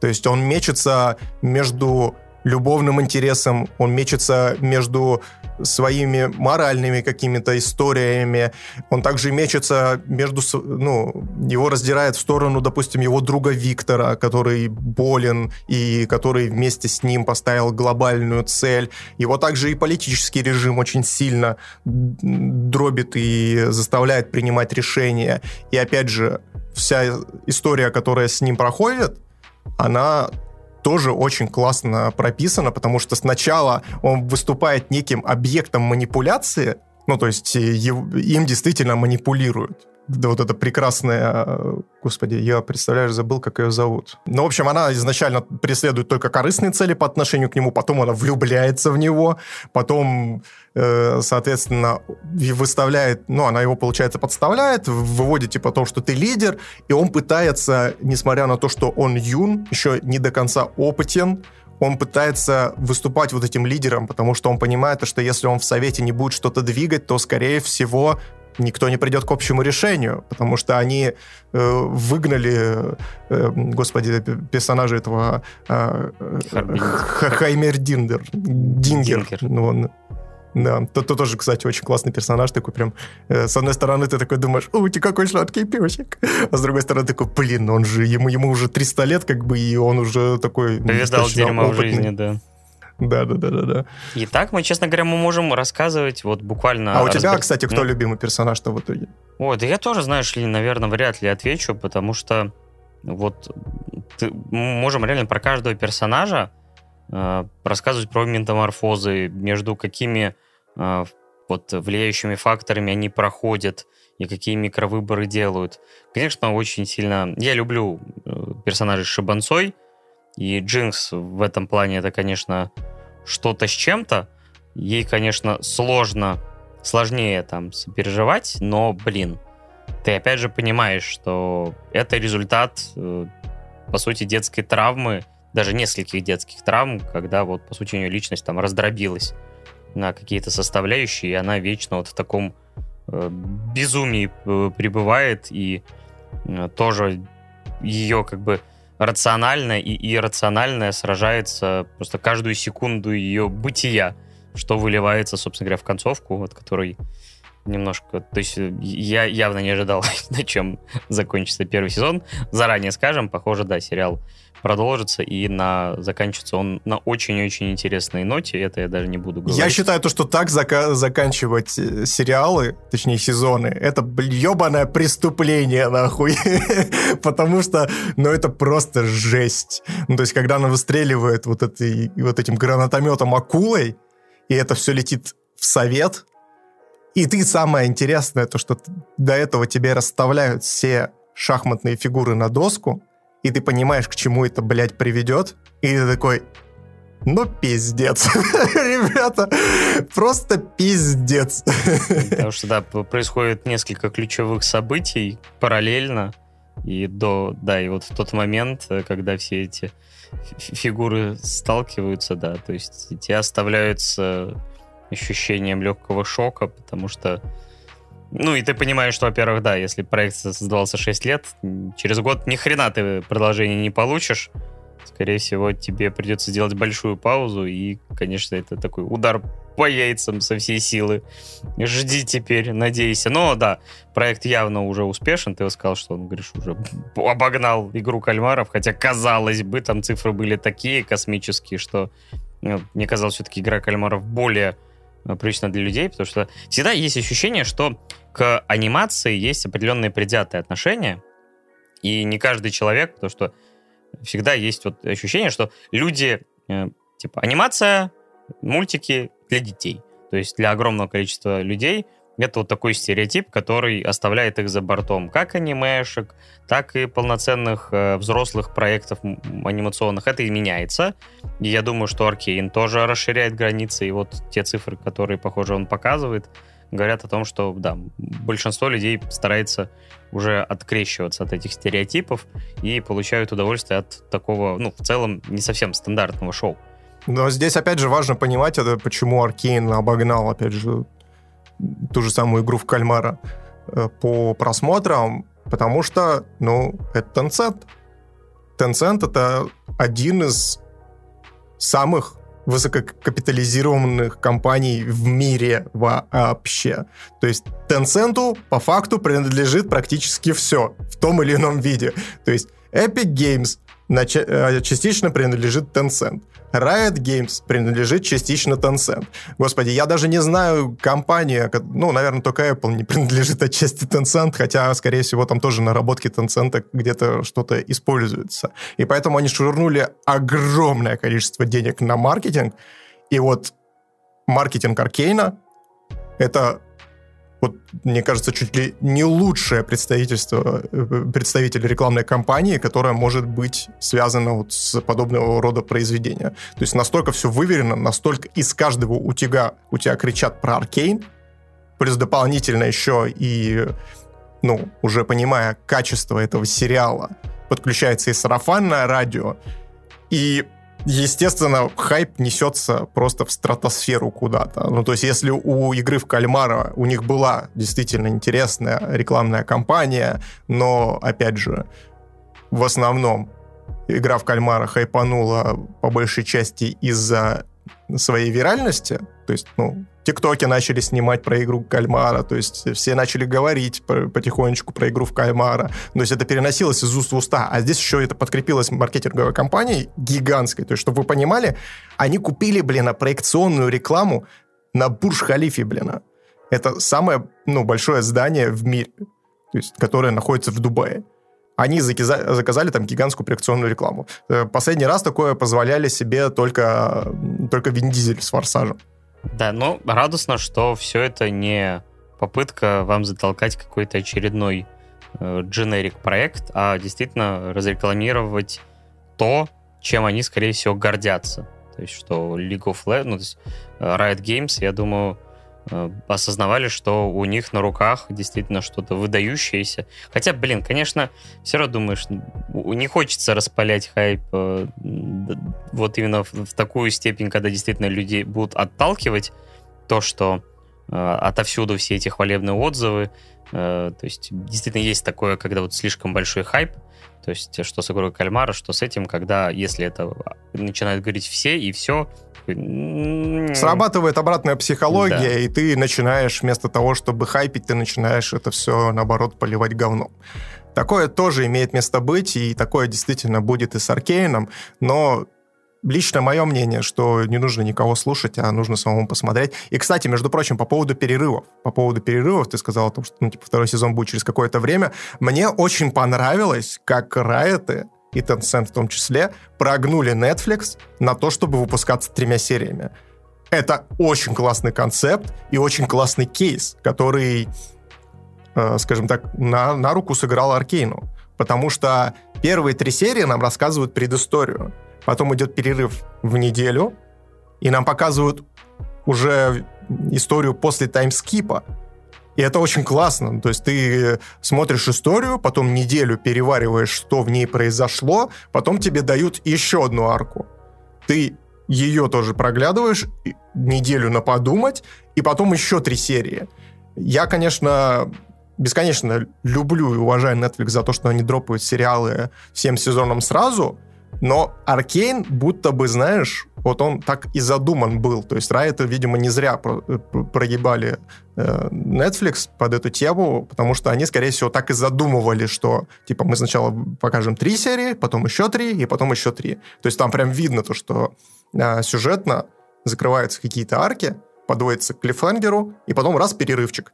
То есть это очень прикольный такой концепт, и это действительно, ну, на мне кстати, очень даже неплохо сработало. Я считаю, что это очень классно. Но Netflix в последнее время все чаще и чаще отходит от своей политики, потому что, по-моему, насколько я знаю, э, грядущий шестой сезон Джоджо не будет показан, а будет показываться блоками. Я вот сегодня увидел на главной, например, еще одну анимешку, э, которую, про которую рассказывал как раз Гигук, и там написано там, типа, новые серии каждую неделю. То есть я так понимаю, что он либо по серии выходит вообще, либо по вот блоками какими-то. А, тут я не присмотрелся. И то есть я так понимаю, что они все чаще и чаще так будут делать, в зависимости от э, того, каких-то договоренностей и вот возможностей формата, где действительно это будет уместно. Вообще, например, первую серию Аркейна вообще транслировали в, бесплатно в, на Твиче. То есть можно было ознакомиться вот с первым эпизодом абсолютно бесплатно и оценить всю эту возможность, настолько они были уверены во всем этом проекте. И абсолютно не зря. Абсолютно не зря они были в нем уверены, потому что, как я уже сказал, это лучшая экранизация видеоигры ever. Да. Я думаю, что мы вам во всех подробностях, ну, точнее, не во всех, опять же, разговаривать про Аркейн при желании можно действительно еще очень долго, потому что и персонажи, и какие-то моментики. Я бы даже, возможно, бы и попробовал углубиться в психологическую проблематику, допустим, Паудер и Джинкс, потому что это единственный персонаж в сериале, который не развивается, и не развивается он специально, чтобы как раз-таки прийти вот к финальному моменту, который получается, мы попадаем в некоторую петлю. То есть э, в конце третьей серии происходит переломный момент, где Джинкс становится, точнее, Палмер, она еще тогда не была Джинкс, она э, становится там виновницей смерти своих друзей и некоторого дерьма. Ну, то есть, короче, руинит катку, можно так сказать. Я помогат. Да, и в, и в конце абсолютно то же самое, тоже, но уже в исполнении Джинкс. То есть ты понимаешь, то, что несмотря на то, что она вроде как себя там отвергла и тому подобное, но сам персонаж остался той самой девочкой, и как бы и это приводит к тому, что приводит. И опять же, там очень много классных, действительно круто реализованных моментов, связанных с ее там галлюцинациями и тому подобное. То есть это реальный ПТСР-синдром, который изображен в очень интересной манере, и это, конечно, тоже дело отдельного разбора, но давай уже не будем в это углубляться. Я думаю, все, кто захочет, они просто посмотрят и сделают выводы самостоятельно. А если вам интересно конкретно, допустим, разобрать, чтобы мы разобрали там психологию джинс и паудер, то пишите в комментариях, может быть, мы сделаем какой-нибудь спецвыпуск по этому поводу, такой более развернутый и крутой. Тебе надо было записывать реакцию на Аркейн, типа дипломированный кто-то там психиатр. Да-да-да, графический дизайнер, подкастер, дипломированный психолог. вот это все. Смотрит Аркейн и разбирает э, все составляющие. Вот Слушай, это... я тут недавно нашел очень крутой канал. Он называется по-идиотски, конечно, но э, суть в наполнении. В общем, парень, он работает военным психологом. Точнее, сейчас он работает уже на гражданке, но до этого он был в горячей точке как раз-таки в рамках своей психологической практики.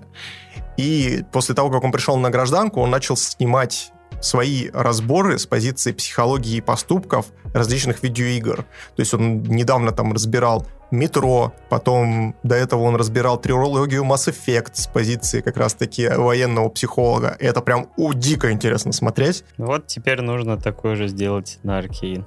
Да, да. Ну, поэтому пишите, ребят, как бы комментарии открыты, мы в любом случае будем рады почитать, что вы думаете о Баркейн, о Финче, о красном уведомлении. Ну и опять же, открыто для пожеланий и предложений. Поэтому милости просим, забегайте да. Давай тогда подытоживать. Я без раздумий ставлю 10 из 10 Аркейну и рекомендую всем к просмотру. Да, с моей стороны тоже десятка. Я бы, конечно, сказал 20 из 10, но давайте уж соблюдать субординацию и десятибальная система, десятибальная система. Куда ты лезешь? Да-да-да.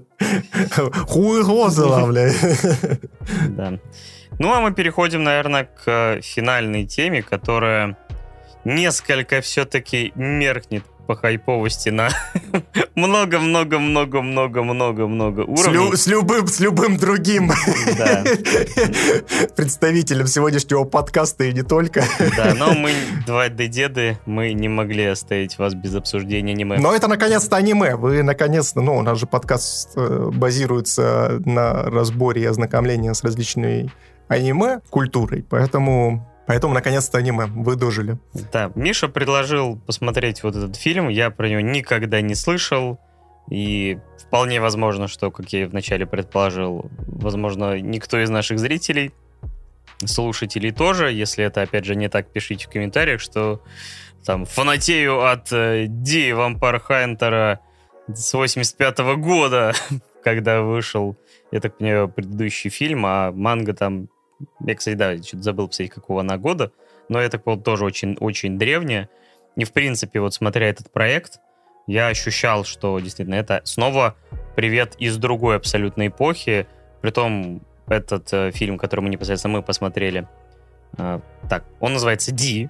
Жажда крови». И это полнометражка 2000 года, но даже с учетом этого казалось, что весь визуальный стиль это что-то еще более раннее, еще что-то более древнее, потому что, мне кажется, даже в 2000 году, ну, хотя, в принципе, нет, для 2000 года он, в принципе, выглядит гармонично, но вот все равно у меня такое было ощущение, что это привет из далекого прошлого, при этом нарисован он, то есть, конечно, после Аркейна сложно э, захваливать какой-то анимационный продукт, но, опять же, со скидкой на время, со скидкой на жанр, и на то, что это вообще-то проект, которым, похоже, э, все указывает на то, что он никогда не был хайповым э, ни в узких, ни в широких кругах, судя по сборам, которые там 150 тысяч что-то там долларов, по, по крайней мере, международные.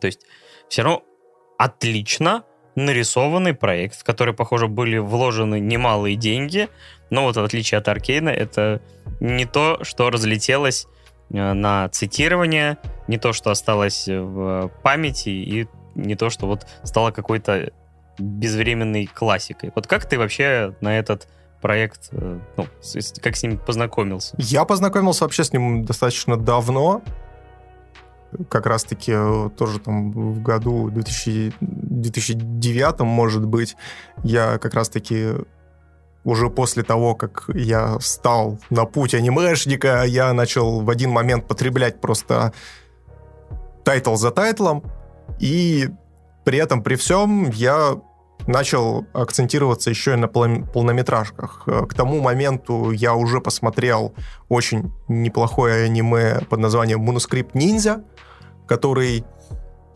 повествует нам о самураях и всякой паранормальщине.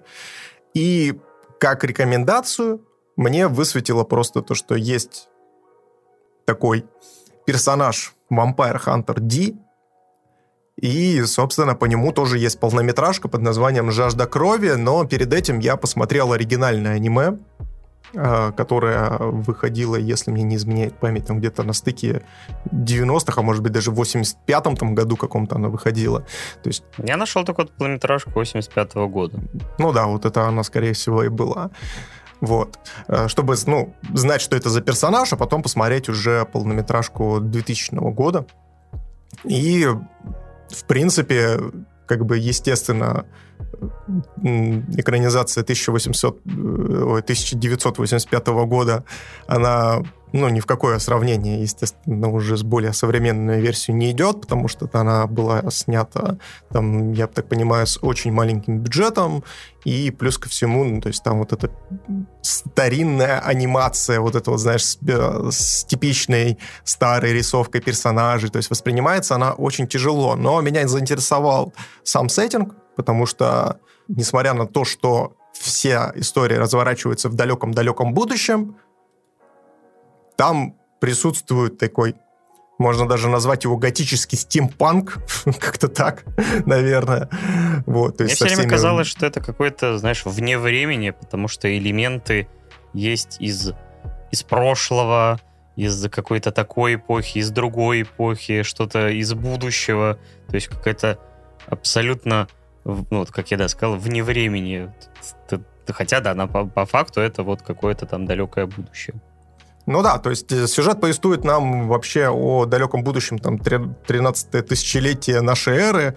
В общем, в один прекрасный момент на Земле появились, появились вампиры, которые начали кошмарить людей. В итоге получается так, то, что мы технологично откатились просто назад какие-то вот такие, в какую-то викторианскую эпоху, может быть, но с э, развитыми технологиями, то есть двигателями внутреннего возгорания, различными там чуть ли не межзвездными перелетами и так далее. То есть там действительно э, все достаточно масштабно, и э, космос, естественно, не закрыт для этого всего.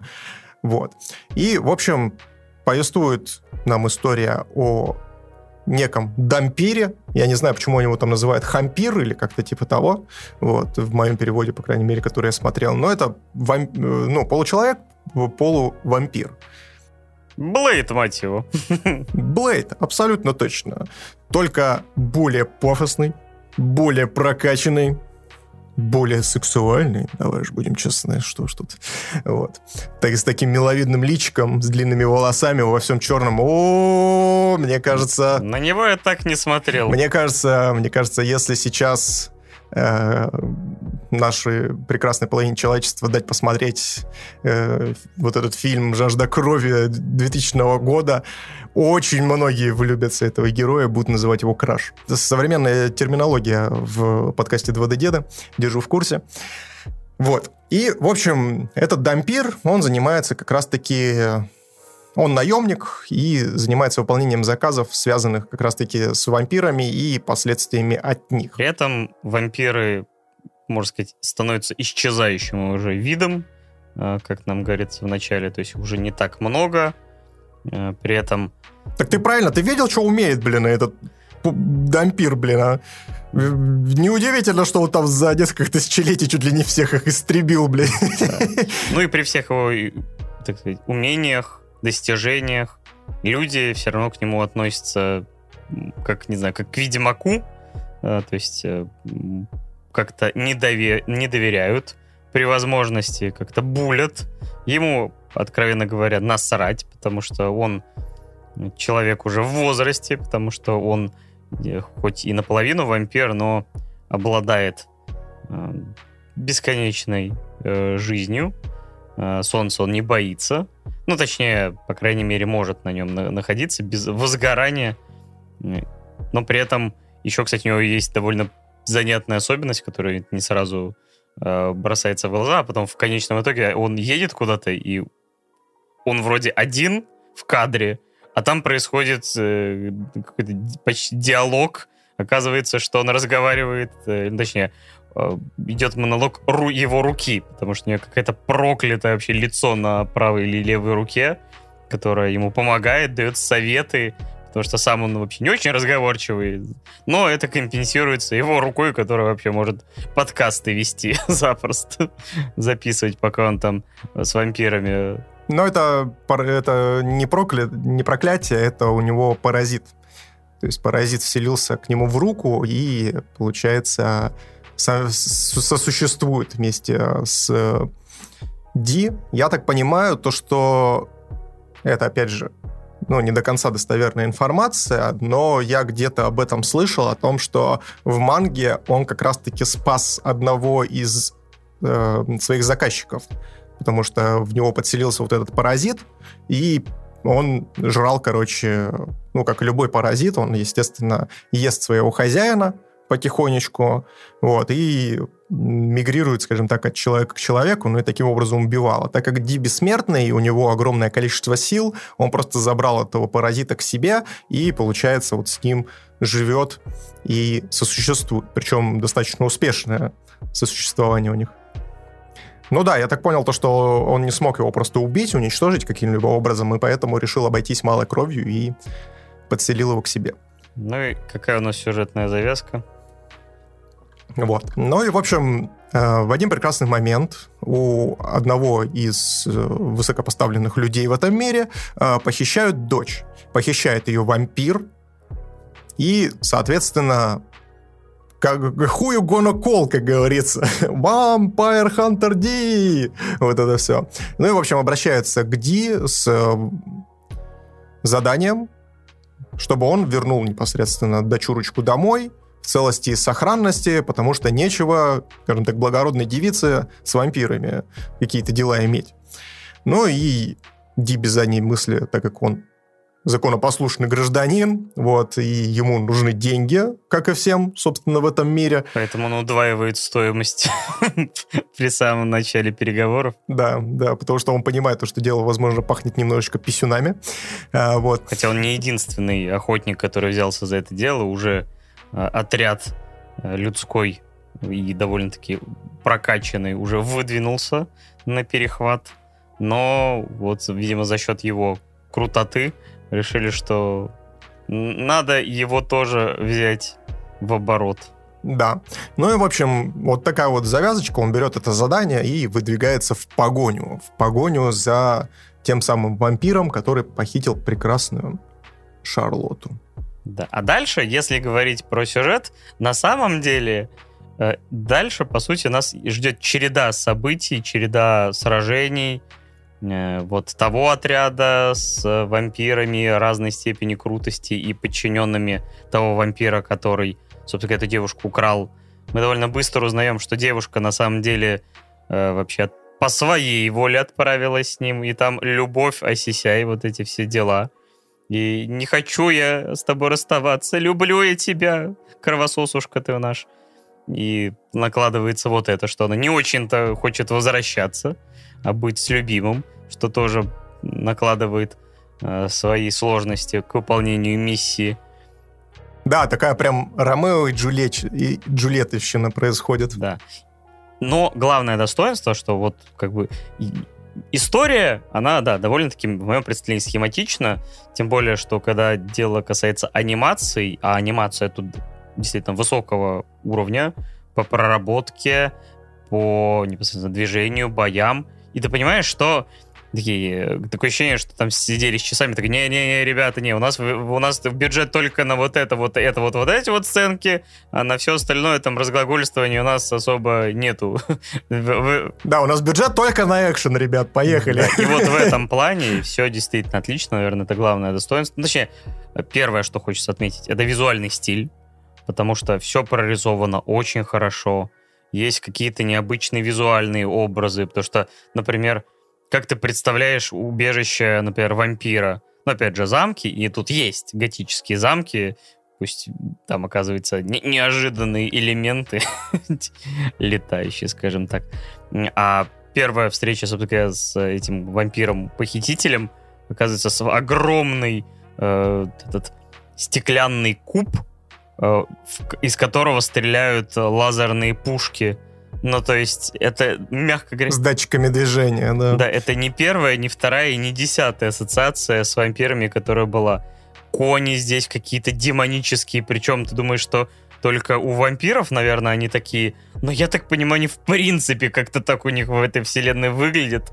Но я думаю, живые кони при пересечении вот этой вот пустоши, в которой были гигантские скаты, э, мне кажется, ни одна лошадь бы не, вы, не выжила тупо. Да, там вообще, да.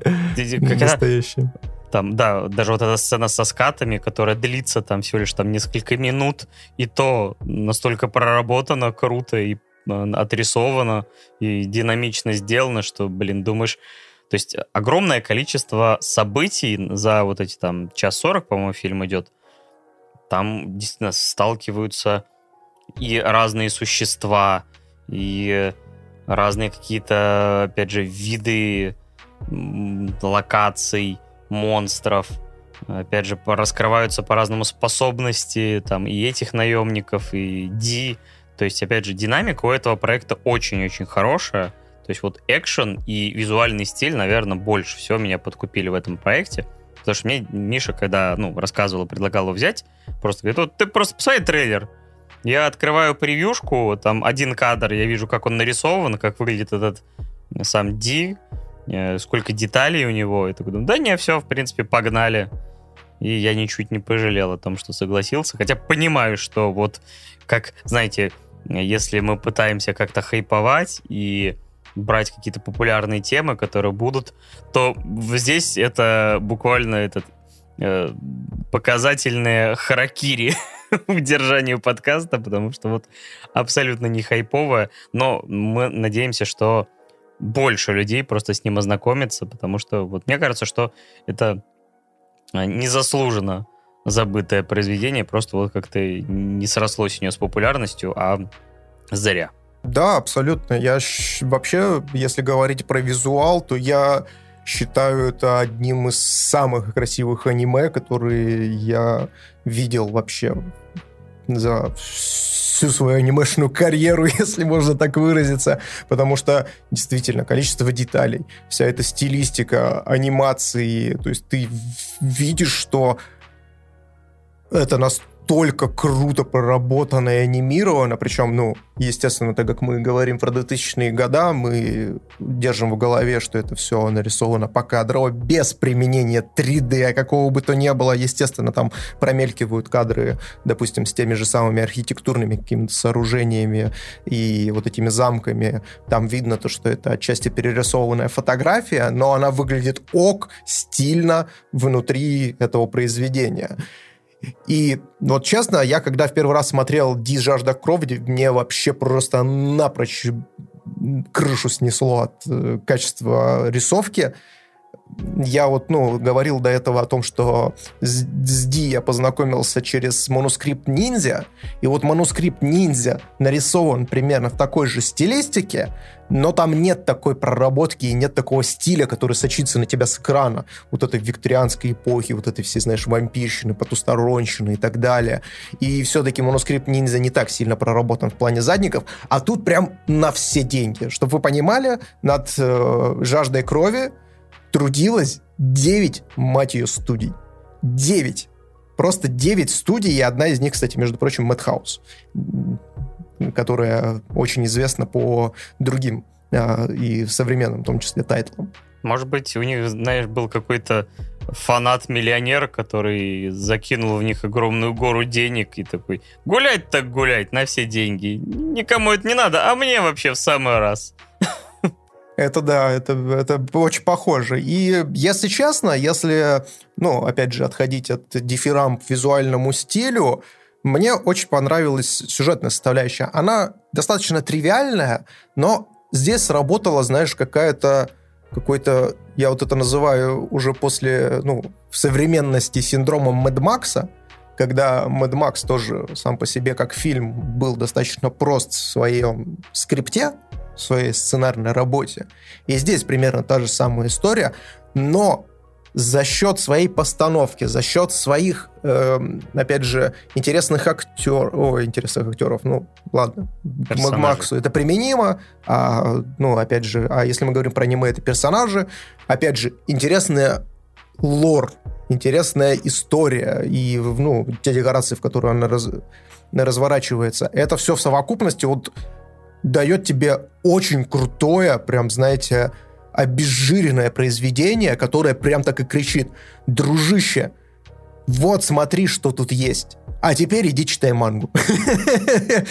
Примерно вот так это все выглядит вампир. То есть это э, очень дорогая демо-версия, потому что действительно нас... Ну, я не скажу то, что прям совсем демоверсия, то есть, ну, в плане лора, конечно, то есть они вкидывают просто огромное количество всяких условностей, всяких вот таких вот деталей, которые Паша уже озвучил, о том, что какие там кони, какие там э, всякие э, страшные ебаки живут, как, э, какими там периодически персонажи обладают сверхъестественными способностями, но, естественно, они это все никак не раскрывают в произведении и говорят о том, что вот, смотрите, вот это вот так вот как есть, а если хотите хотите что-то подробнее, идите читайте мангу. Вот примерно так. Но как самодостаточное произведение смотрится очень хорошо. Да. Ну, то есть и финальный вот этот монолог вместе с э, главным злодеем, с этим главным вампиром, и вот эта вот э, история о вечной жизни и так далее, она тоже очень-очень интересно так отыгрывает. Ну, по крайней мере, у меня в голове отыграло, и я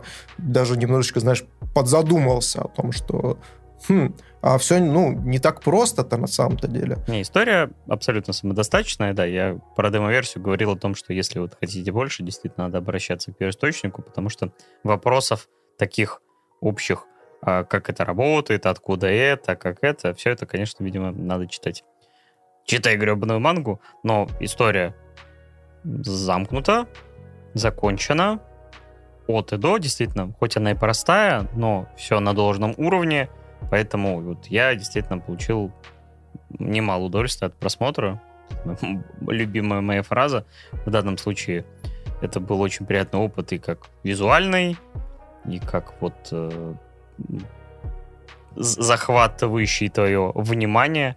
Поэтому я очень рад, что у нас вот такое анимешка получилось. Ее сложно, конечно, обсуждать долго, потому что, по сути, ребята, клевая анимешка, о которой возможно, никогда не слышали, идите и смотрите. Возможно, кайфанете так же, как и мы. Возможно, как бы, если у вас будет какое-то отторжение из визуального стиля, или вы там вампиров не любите, потому что проектов э, про вампиры существует огромное количество множество, даже мы недавно, не знаю, пол подкаста промежуточного рассказывали про два сериала про вампиров, и снова вернулись к этой теме. Но вот эта тема, которой можно мне кажется, бесконечное количество подходов находить, и Vampire Hunter D тоже нашел свой уникальный подход. Да, именно так. Единственное, что меня, опять же, расстраивает, то, что все-таки при, все, при всем вот этих вот плюсах и при всех вот этих дифирамбах, которые были пропеты нами до этого, Ди э, не, не искал такого большой, такой большой популярности. Не знаю, как дела обстоят с мангой. Наверное, так же плохо. Но и, ну, опять же, я не понимаю, ну, как бы мы, опять же, терзаемся в предположениях, почему, несмотря на такую маленькую популярность, он получил такую невероятную экранизацию. вот. Но в то время, как бы, какая история была? А, то есть э, был Devilman, который, естественно, затмевал всех э, своей историей. Вот. И ну, кстати, кто не смотрел, между прочим, Devilman Cry Baby, тоже выходил на Netflix, отличная экранизация, тоже советую. Как бы, если сравнивать напрямую Vampire Hunter D и Devilman, то Devilman выглядит более жестоко, более серьезные темы он поднимает и так далее. А здесь как это смотрится как полноценная сказка. Может быть, поэтому она не снискала, но это очень обидно, потому что по факту Ди, ну, я, может быть, именно в этих аспектах проигрывает своим конкурентам прямым, но обходить его стороной из-за этого, и я думаю, точно не стоит. Что ты ставишь в итоге? Я, наверное, поставлю 8,5-9. Вот я сейчас все никак не могу решить, но пусть будет 8,5. Хотя за один визуальный стиль девяточка так и напрашивается. И всячески рекомендую вам знакомиться, потому что, возможно, для вас это будет приятным открытием.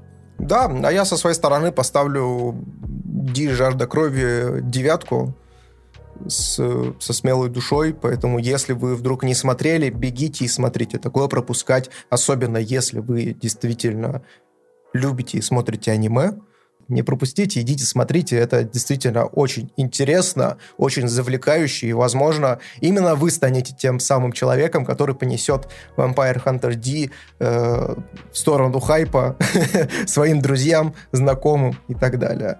Да, Будем рады, если откроем для вас какую-то анимешку. Не только вы нам что-то хорошее советуете, но и мы что-то для вас откроем.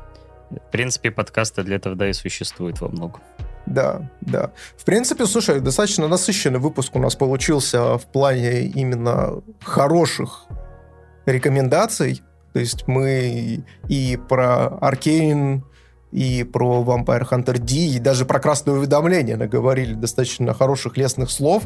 То есть э, такой прям концентрированный подкастик с неплохими э, фильмами для разных категорий людей. Это прикольно. Да, это опять же показывает, что сейчас можно огромным количеством способов себя развлечь, и мы будем продолжать стараться находить всякие проекты, смотреть и либо рекомендовать их, либо наоборот как-то отбраковывать. Хотя на любой проект, мне кажется, найдется свой зритель. Ну, мы высказываем свое субъективное мнение и будем и дальше записывать его в формате основных и промежуточных выпусков. И, наверное, самое время закругляться, потому что мы уже наговорили, как обычно, по своей классике, уже почти два с половиной часа. Любим мы поговорить. И мы с вами увидимся и услышимся уже в следующем полноценном одиннадцатом выпуске, основу которой будет темы, которые вы выбрали до этого. Я продолжаю смотреть Гентаму. Э, у нас есть мини-сериал «Планетарианка», э, который, наверное, я посмотрю на следующих выходных перед подкастом. И также у нас будет анимешка «Власть книжного червя». Да, и мы, э, само собой, еще выберем одну, ну или там, не знаю, может быть, две, но, скорее всего, одну какую-нибудь дополнительную тему или из киношки что-нибудь посмотрим, потому что игры уже э, под конец года основные вышли, и нам остается, наверное, только играть в то, что мы пропустили. Э, сериалы и фильмы, да, стабильно выходят, так что нам будет о чем поговорить, и, опять же, на любые обсужденные нами темы Будем ждать ваших э, комментариев э, на площадках, где, собственно говоря, есть ВК, YouTube или и еще где. Ну и также будем рады каким-то оценкам в iTunes, подпискам на Spotify, Яндекс Музыки и так далее, потому что все это помогает в продвижении подкаста. Это дело очень-очень непростое, когда у вас нет громкого имени, так что мы потихоньку-потихоньку растем и будем и дальше, надеюсь, радовать наших слушателей. Паша Беляев, он же известен как Рекрут 3 девятки, и Миша Попов, он же известен как Майкл Рэббит. Да, спасибо всем кто слушает нас на всех доступных подкаст-площадках. Ребята, мы лобзаем ваши ушки, вы большие красавчики. Спасибо большое всем, кто ставит лайки, всем, кто подписывается везде, где возможно. Будем бесконечно, опять же, рады, как и Паша сказал, если вы нам что-нибудь приятное черканете, может быть, даже свое мнение какое-то напишите у нас в паблике ВКонтакте, либо в комментариях на Ютубе. В общем, с вами были мы, 2D-дедушки. Обнимаем вас, приподнимаем, мы вас всех меньше, чем 3. И помните, 2D-деды лучше, чем 3D. Пока-пока. Пока-пока.